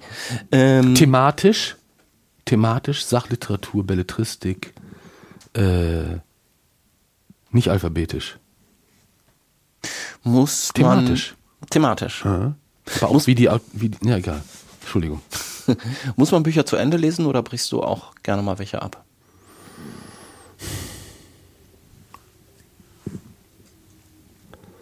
Ähm, also man muss schon mal gar nichts. Wenn einem ein Buch nicht gefällt, rate ich immer dazu, es äh, äh, ja, zur Seite zu legen und nicht weiter, das ist ja Lebenszeit. Äh, wann habe ich das letzte Mal? Ich habe Glück gehabt in den letzten Jahren. Also mir, ich habe keine Sachen gelesen, die ich manchmal ärgern, also ärgerlich kann man nicht sagen. Äh, manchmal finde ich Sachen schlecht äh, oder nicht so gut, wie sie quasi besprochen werden. Und dann lese ich aus, mit, aus Sympathie für den Versuch äh, des Autors oder der Autorin weiter. Weil ich hoffe, auch vielleicht kriegt er oder sie noch Ja. den Bo so, es ist ja ein Lebensprojekt von Leuten, offensichtlich. Aber mh, bei Annie Ernaux ist mir das zum Beispiel, glaube ich, so gegangen. Äh, das war mir empfohlen worden. Wie heißt das? Die Jahre? Oder gibt es ja jetzt so also französische Schriftstellerinnen, die so ein bisschen über ihre Jugend ja, aber 50er, 60er Jahre quasi so Ja, hat, aber ne? die, ja. die auf so eine Art, äh, das wurde dann quasi so als äh, ästhetischer Kniff oder dieses Unpersönliche, also sie spricht nicht in der, ne? Mhm. Ich habe dann das erlebt und wir sind dann da lang und so weiter, äh, äh sondern in so einem unpersönlichen Stil. Äh, das fand ich über weite Strecken am Anfang etwas zwanghaft und verkopft und äh, so ausgedacht. So. Und wenn ich jemandem dabei zugucke, wie er oder sie, mit welchen Tricks oder Einfällen da operiert wird, dann lese ich ja gar nicht, sondern gucke ich nur zu, wie es gemacht wird. Dann kann ich sagen, ach, das ist eine schöne Idee, super Idee, toll. Aber was ist jetzt für mich? So, wo ja. bist du? Und das taucht erst komischerweise bei in, äh, die Jahre von Aneno in den 70ern, als sie in den 70ern landet. Und es auf einmal so, man merkt dann, sie selber, ne, ist Beteiligter im Erleben und vital da. Da bekommt es eine Schönheit der Präsenz, wenn sie Partys oder sitzpolitische oder irgendwie sowas schildert. Dann, dann, dann wird es sehr körperlich spürbar. Da gelingt es ihr schön. Auf da ist sie dann da, ohne dass sie ich sagen muss. Aber die 100, weiß ich nicht wie Seiten vorher, bevor man da ankommt, der Zulauf, in dem ein quasi die, der, die Idee, ich schreibe jetzt einen Roman, ohne ich zu, so, okay. Aber es ist ja gut, dass du trotzdem weitergemacht hast. Äh, das ist richtig. Das ist richtig. Lesezeichen oder Eselsecken? Keine Eselsecken. Ist das das Umgeknickte da? Ja, nein, ja, nein. Eselsohren soll man, glaube ja. ich, sagen. Ich sage immer Eselsecken, ich weiß auch nicht. Ach so, Eselsohren. Leute, Leute sagen schon immer, sagt doch bitte Eselsohren. Ja, nee, nee ich, hier was reinlegen. Mhm. Ja. E-Book oder gebundenes Buch? Ich verfüge nicht über äh, E-Books und solche Sachen. Du musst dich für eine Sache entscheiden, nur noch im Leben. Ab jetzt schreiben oder lesen? Äh, äh, boah. Also ich, nee, schreiben brauche ich eigentlich nicht. Aber lesen, also ich meine, was meinst du? Kennst du I Read a Lot von Nick Lowe, das Stück? Nee. Ich habe das mal gecovert auf dieser äh, Songs from the Bottom Platte. Echt, das ist so I Read a Lot. Das solltest du hören, das ist ein tolles Stück. Und ich kenne die Platte, dann kenne ich auch das Stück, aber erinnere ich mich jetzt gerade mhm, nicht dran. Das ist ein schönes, also das ist ein schönes Stück von Nick Lowe. Und ich dachte, ja, es ist, man liest ja nicht nur Bücher. Er singt an einer Stelle, I read a lot, not just, ja äh, serious things, ne? Oder Magazines, but other more. Wir lesen uns ja jetzt hier auch gerade. Verstehst du, was ich meine? Ja. Also deswegen, äh, klar, also. Du musst dich für eine Sache entscheiden. Ab jetzt nur noch im Leben. Lesen oder Musik? Musik. Bitte, was war die Frage? Also, was war die Frage? Bist du verrückt? Also, es ist doch Wahnsinn. Also, was ist diese. Ja, natürlich Musik. Äh, ich, ne, wofür ich mich entscheiden würde. Ja, natürlich. Ja, keine Frage. Nächste. Alter. Du sitzt auf, de, du sitzt auf dem, du sitzt auf dem Sofa mit dem Buch, auf das du dich schon den ganzen Tag gefreut hast. Womit kann ich dich da noch weglocken? Jetzt guckst du mit dem Buch auf der, äh, als wäre das schon die das Unterstellung kein, schon eine ja, Unverschämtheit. Das ist richtig. allein die, allein die, ja, die Unterstellung ist schon eine Unverschämtheit. Okay, gut. Also es gibt, äh, es, es, es, ist, äh, wie gesagt, ich bin nicht so bibliophil lesen, das bin ich nicht. Äh, äh, man kann mich sehr, sehr schnell mit allem möglichen äh, rausgehen, Leute, besser.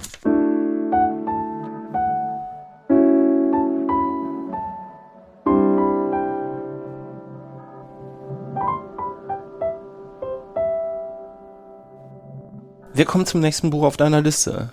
Homer, die Odyssee.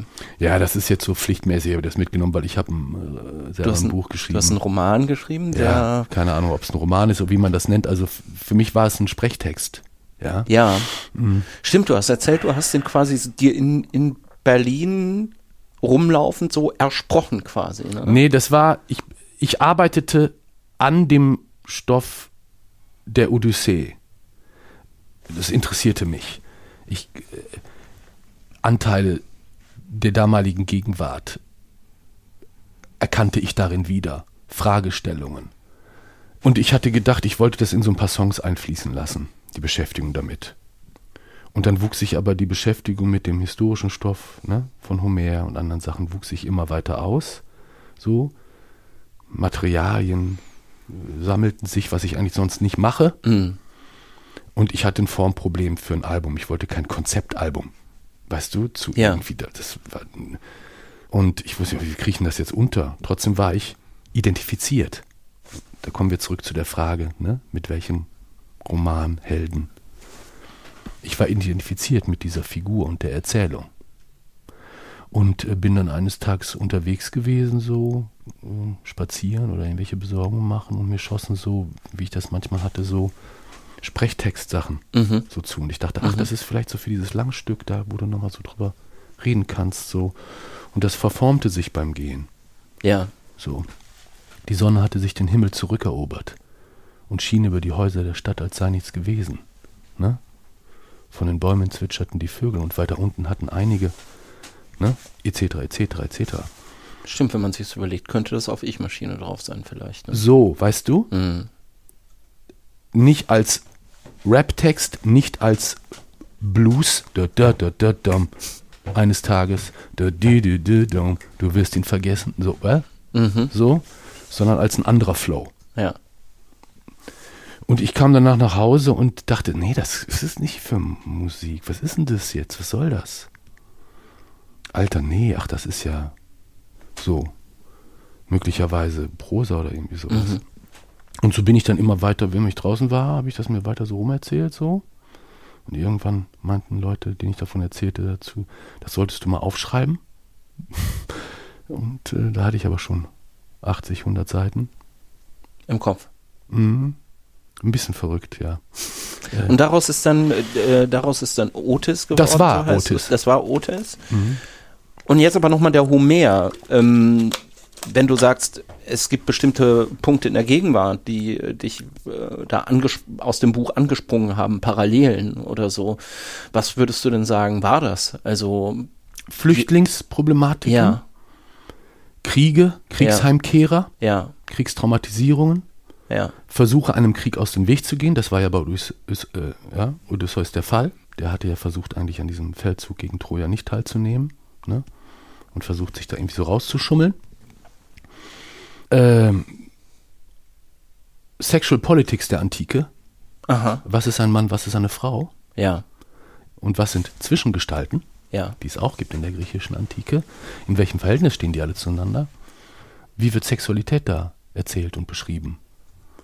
Und wer ist der Autor oder die Autorin? Also was ich, das habe ich dann auch in den Roman aufgenommen, was ich als Bild bei Homer eigentlich wundervoll fand, war, äh, die Hook ist ja die, äh, Penelope war seine Frau, ne? ich habe jetzt auch nicht mehr so para parat. Ja, äh, die sitzt zu Hause in Kreta, äh, in, in, in äh, äh, oh, Entschuldigung, wo bin ich denn jetzt hier gelandet?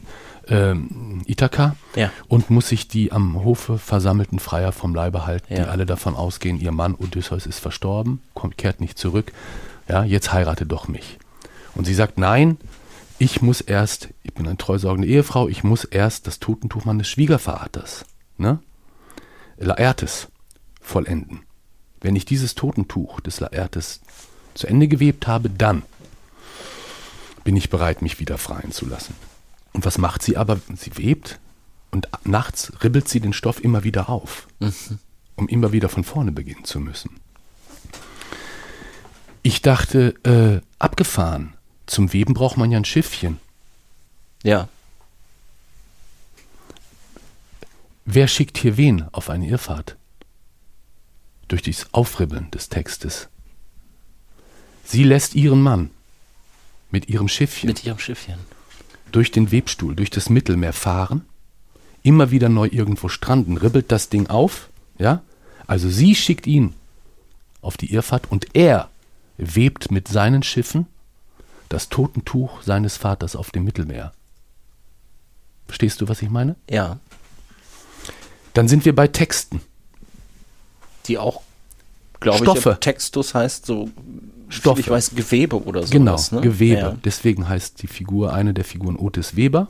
Ne? Ja. Äh, äh, äh, dann sind wir schnell beim Netz, Ja. ja, Grid-Mustern. Achso, ich dachte, jetzt meinst du das Internet. Das Internet, ja, Ja. natürlich. Ne? Auch da. Aber auch so, wenn man sich so Tron anguckt. Diesen Film Tron, Ja. der dann irgendwann so ein Revival hatte. Ja. Und du siehst einfach nur diese, diese Grid-Muster auf denen ein Sohn irgendwie seinen Vater sucht, der im Internet verschwunden ist. Ja, Telemachos, eigentlich auf eine Art.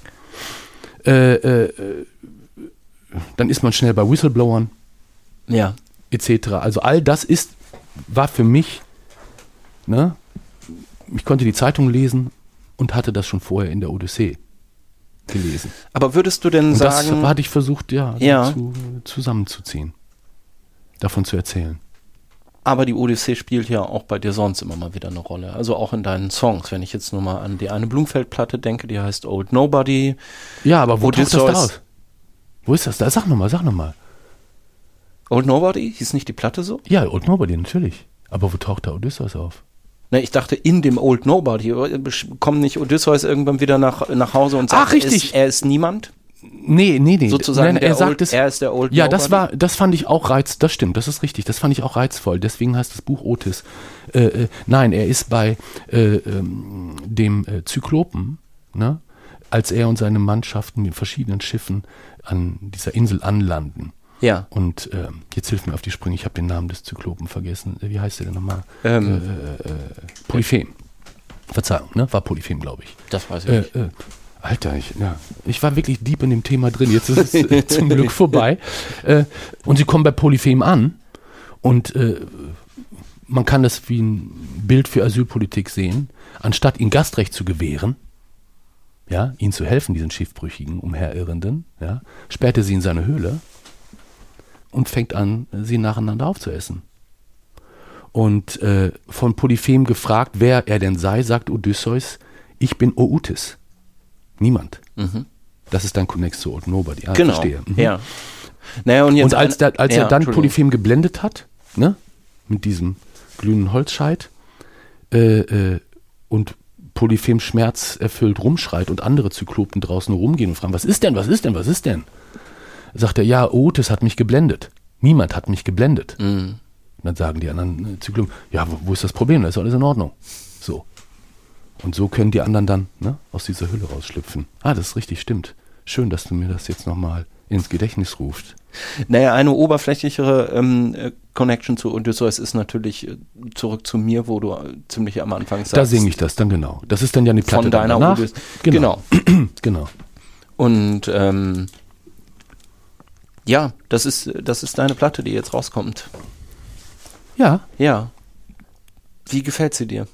Mir gefällt sie gut. Sehr Ja. gut gefällt sie mir. Ich bin sehr glücklich. Da geht es viel um. Na, da geht es um, um, um, um unterschiedliche Sachen, aber ich hatte den Eindruck, es geht sehr viel um Beziehungen, um Persönliches, geht sehr viel um, um Liebe, vielleicht das Ende von Beziehungen, wie man damit umgeht. Das ist ein sehr persönliches Album geworden. Ja, das hoffe ich doch. Also ich meine, äh, äh, was sollte es sonst sein? Also ich denke, dass eigentlich alle meine Alben, auch mit Blumenfeld, das waren eigentlich immer äh, persönlich. Per, also was sollte es sonst sein? Äh, Also das ist doch, glaube ich, die Idee bei der Sache. Dass man Musik Ja. macht und von sich erzählt oder äh, äh, die Art, wie man die Sachen empfindet und sieht, zur Verfügung stellt. So wie ich das auch mit Musiken und auch Literatur das Gefühl hatte, ah, dem oder der ist es genauso gegangen. Und die wohnen ganz woanders. Oder haben ganz, ja, wann anders gelebt. Wie, und die haben dasselbe schon da auch genauso empfunden oder gesehen? Ist ja krass. Bin ich ja doch nicht alleine. Vielleicht meine ich was anderes. Oder? Vielleicht habe ich das Gefühl, ich meine, das ist ja eine Entwicklung, die äh, bei dir jetzt vielleicht schon so ein bisschen länger sich zieht und die vielleicht, die vielleicht schon so ein bisschen auch am Anfang angesprochen war, wo du gesagt hast, ähm, äh, also wo wir über Hip-Hop gesprochen haben und über frühe Blumenfeld Ja, und so weiter. Und jetzt gibt es doch eine ähm, Art von schöner Vereinfachung in deinen Songs Ja, das seit ist- einigen Jahren. das und ist das ist richtig. auf diesem Album nochmal sehr, sehr viel stärker. Ich danke sehr. Das nehme ich als, das nehme ich als Kompliment. Vielen Dank, denn du, so war es beabsichtigt. Ich weiß nicht, ob es Ingeborg Bachmann war, die gesagt hat, wir müssen wahre Sätze finden. Ich fand auch immer, äh, für mich, hat, Paul Celan hat gesagt, man muss in die eigenste Enge gehen, um frei zu sein, um die Freiheit zu empfinden. Und äh, in Strobo Hobo habe ich, glaube ich, von irgendwelchen Pornorappern gesungen, die mit den Optionen jonglieren. Ne? Das hat mich eigentlich nie interessiert. guck mal, was ich kann. Ja. Ja? Und hier, ach, da glitzert es noch. Das ist, äh, äh, äh, klar, kann ich auch, aber das, äh, das interessiert mich nicht.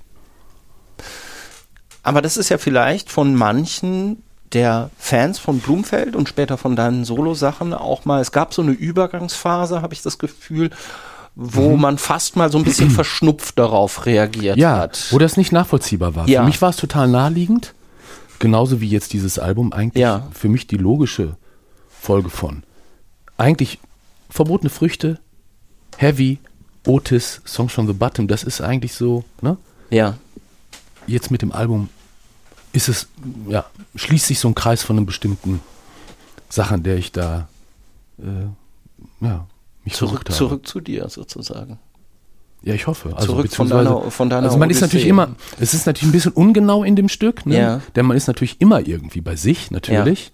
Aber ich habe schon seit längerer Zeit den Eindruck, deswegen auch äh, die Beschäftigung mit der Odyssee und dem Verfassen von Otis, dass diese Orientierungslosigkeit des modernen Menschen, ja, das Umherirren Mhm. in irgendwelchen zur Verfügung gestellten Netzen oder Erzähltexten oder Ja. Narrativen, ja, oder Chatforen oder whatever, äh, äh, die Leute immer mehr von sich selbst entfernt hat, bis in so eine komische Abstraktion. Das hat natürlich auch was mit dem Wirtschaftssystem zu tun, mit dem wir leben, mit dem Irrsinn und der totalen Durchgeknalltheit äh, äh, des Kapitalismus, eines Wachstumsversprechens, was angesichts begrenzter Ressourcen auf diesem Planeten bei steigender Weltpopulation natürlich nicht zu halten ist. Und das ganz andere Fragen von, weiß ich nicht, ja, Umgang. Wie gehen wir um mit unseren Selbstbildern, mit dem, was wir glauben zu, sind, zu sein oder sein wollen? Verstehst du? Ja, und sag mal, Jochen, bist du jetzt auch insofern vielleicht ähm, bei dir selbst angekommen, weil wir hatten das ja am Anfang, also mit den Texten, die vielleicht erstmal eher als Texte dastehen sollen, ja, Hip-Hop und so weiter.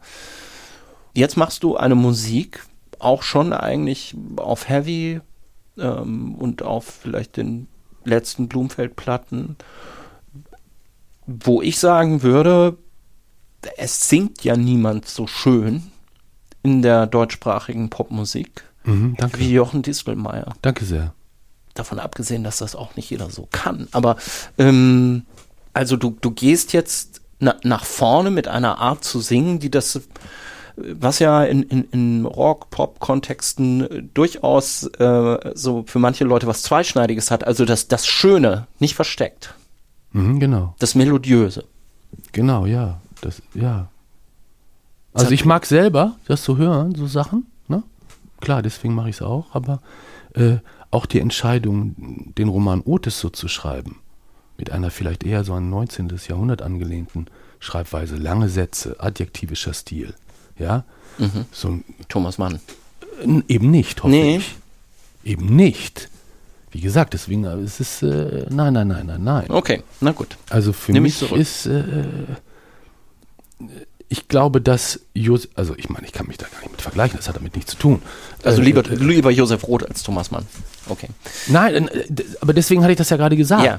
Sage ich Josef Roth Radetzky Marsch und nicht Thomas Mann Zauberberg. Ja, ja, ja, ja. Weil der Autor Thomas Mann ist mir nicht nur als politisch-historische Gestalt, sondern auch als Schriftsteller oder als Künstler suspekt.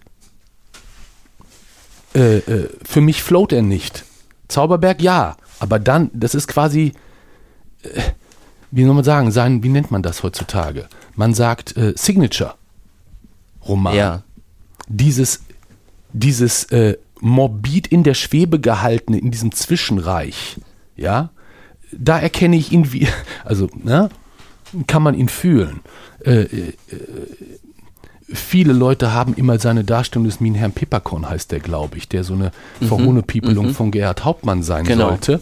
Äh, ich habe nie verstanden, warum man das als eine Verhohnepiepelung gesehen hat. Das ist die lebendigste, ja, vielleicht ein bisschen spinnerte und rumlabernde Gestalt, aber ja, diese Figur hat Vitalität, Sexappeal, ist da. Stehst du? Ja. Vielleicht kommen wir jetzt an der Stelle äh, erst nochmal zum übernächsten und letzten Buch auf deiner Liste, weil ich das Gefühl habe, das könnte vielleicht mit dem schon zusammenhängen, über das wir jetzt gesprochen haben, mit ähm, Vereinfachung, auch auf einer Ebene der Texte und mit einem sich, sich trauen, auch einfacher zu werden. Wen meinst du da? Und damit meine ich jetzt Eva Strittmatter. Ah, ich okay. Mache, ah, du machst einen Bogen. Das ich stimmt. Mache ein Lied aus das Stille. ist richtig. Das ist richtig. Das ist richtig. Eine Lyrikerin Ja. der DDR, die im Westdeutschland lange Ach, schade, das hätte ich auch niemand, mitnehmen können, niemand gekannt hat. Nee? Ah, Glaube glaub ich wohl nicht. Aber in der DDR war sie mega erfolgreich, oder? Ja. Das war eine sehr erfolgreiche Lyrikerin. Wie bist du auf sie gekommen? Äh, tatsächlich, Flohmarkt, es lag irgendwie so ein Ja. Gedichtband rum. Es kann auch sein, dass es, ich mache ein Lied aus der Stille. Ich fand den Titel super. Dachte, Ja. oh, das ist, äh, spricht mich an. Das hat mit Was ist das? Könnte eine nicht. Zeile von dir sein vielleicht. Hm, ne? Richtig, ja. vielleicht. Keine Ahnung. Also das war so, da hatte ich schon der Apfelmann und so solche Sachen. Ja. Und nee, ich beschäftigte mich auch gerade mit, so mit dem, was man Latu- Naturlyrik nennt. Mhm. Wo ich sagen würde, es gibt keine Naturlyrik. Das ist eigentlich, äh, ne? Es trifft nicht den, äh, äh, das, was es beschreiben will, hat damit nichts zu tun. Äh, so bin ich auf sie gestoßen. Ich habe das gelesen und fand das super. Weil es ganz einfach, bescheiden, ne? Und ich habe hab, sie als eine sehr, also so die Intelligenz, die mir entgegenkam aus den Zeilen, die sich äh, nicht groß machen will und braucht. Ja? Nicht gespreizt, sich als Stilistin oder was auch immer, mit einer cleveren Idee oder ja, äh, äh, hinstellt, sondern auch ich, äh, ich mache nur was über Ginsterbüsche. Ist nur, ne? Ich habe nur jetzt mal kurz so, aber sehr welthaltlich, also so. äh, Stimmt, an den Apfelmann hätte ich an der Stelle gar tolle- nicht gedacht, aber das stimmt natürlich auch. Nein, es gibt also ich habe jetzt, ich hatte die Verbindung jetzt gesehen, gerade auch in diesem, in deiner ersten Single von der neuen Platte, ähm, weil Eva Strittmatter auch mal sowas gesagt hat, wie, also sie hat sich mal dazu geäußert zu dieser einfachen Art des Schreibens. hat sie, ah. Ja, und hat gesagt, ich könnte das natürlich auch komplizierter machen, aber ich will das nicht. Ja, das ist Und ich möchte, dass die Leute das verstehen, da wo ich wohne. richtig. Das war ja in Brandenburg auf dem Dorf, soweit Ja, ich glaube, das ist ein bisschen kokett. Ne? Ja, das ist Ein, vielleicht. das ist ein kokettes, äh, zwischengeschobenes Ding, äh, das zu sagen, äh, so, äh, das, da merkt man an, das ist dann auch schon fast ein bisschen zu eitel, dieses sich da klein machen an der Stelle.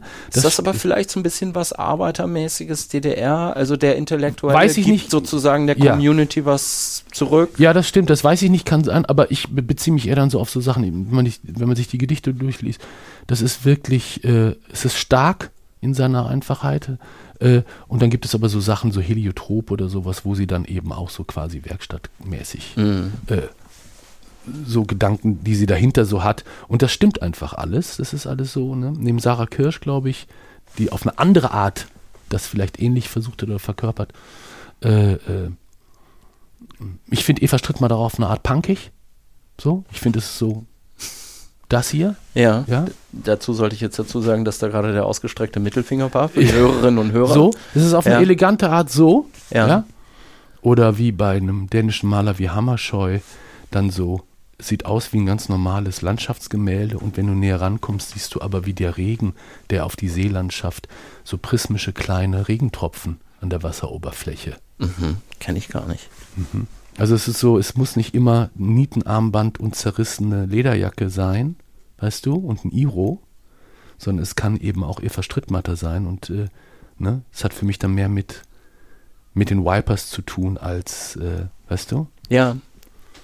Ich hatte jetzt bei diesem Anspruch, den sie da formuliert hat, von wem sie gerne gelesen und verstanden werden möchte, so ein bisschen an diesen einen großen, wenn man so will, poetologischen Bekenntnissong auf deinem Album gedacht. Was ist ich, das denn? Ich sing für dich.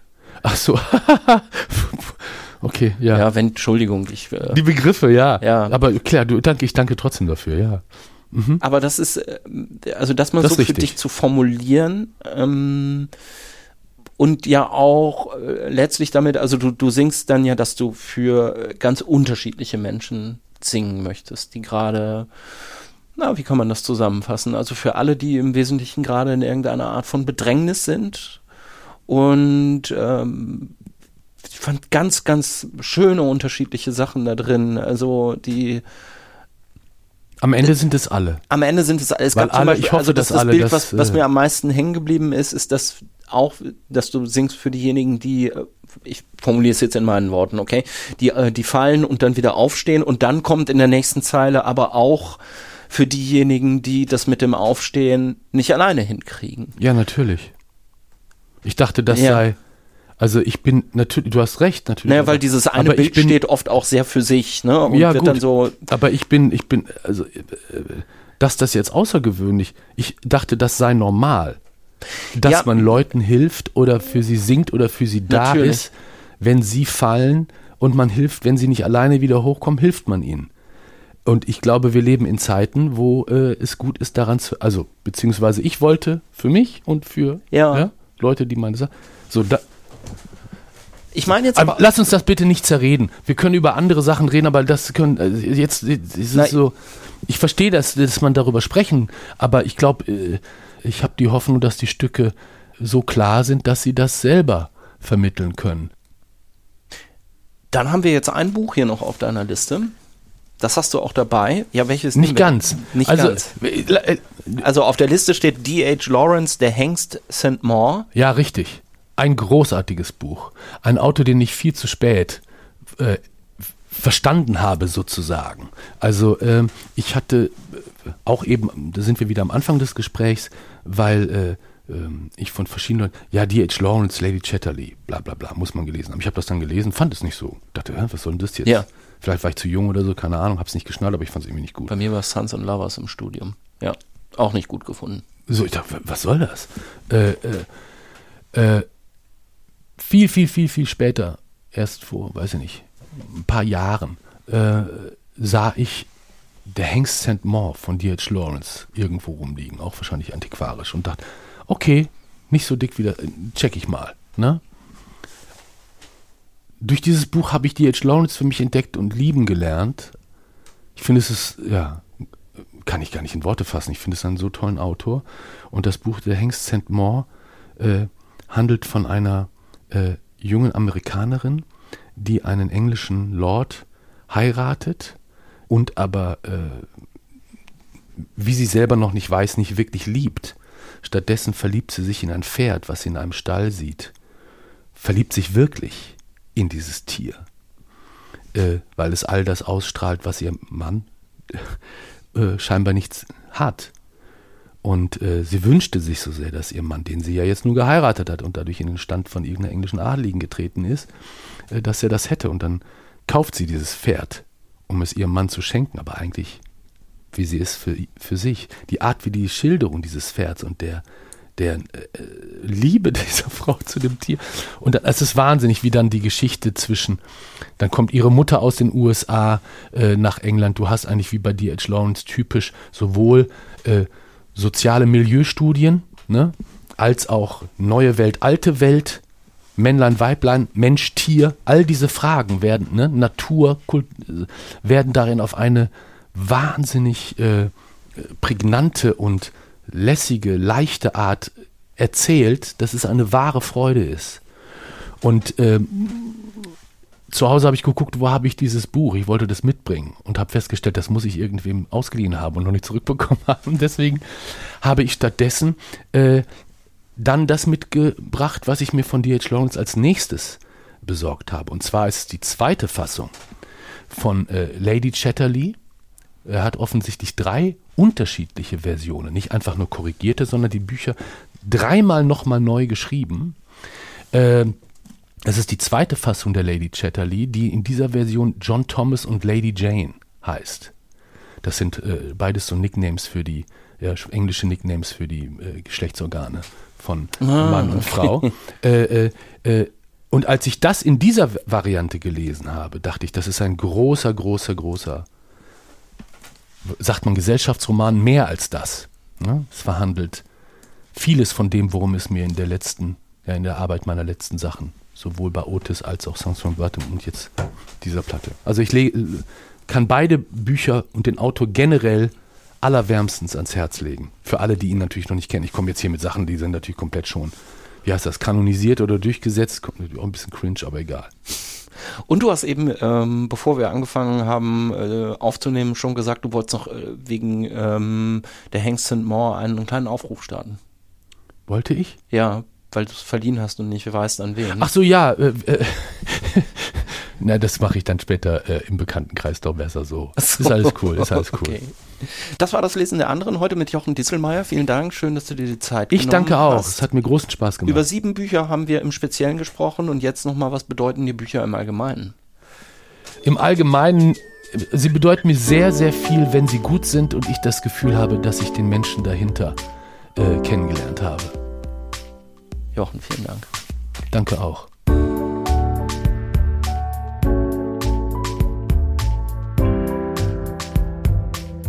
Das war das Lesen der anderen. Heute mit dem Musiker Jochen Distelmeier, der gerade eine ganz grandiose neue Platte draußen hat. Gefühlte Wahrheiten heißt die. Wir haben unter anderem darüber gesprochen, aber vor allem über Bücher von Josef Roth, J.D. Salinger, Eva Strittmatter und anderen.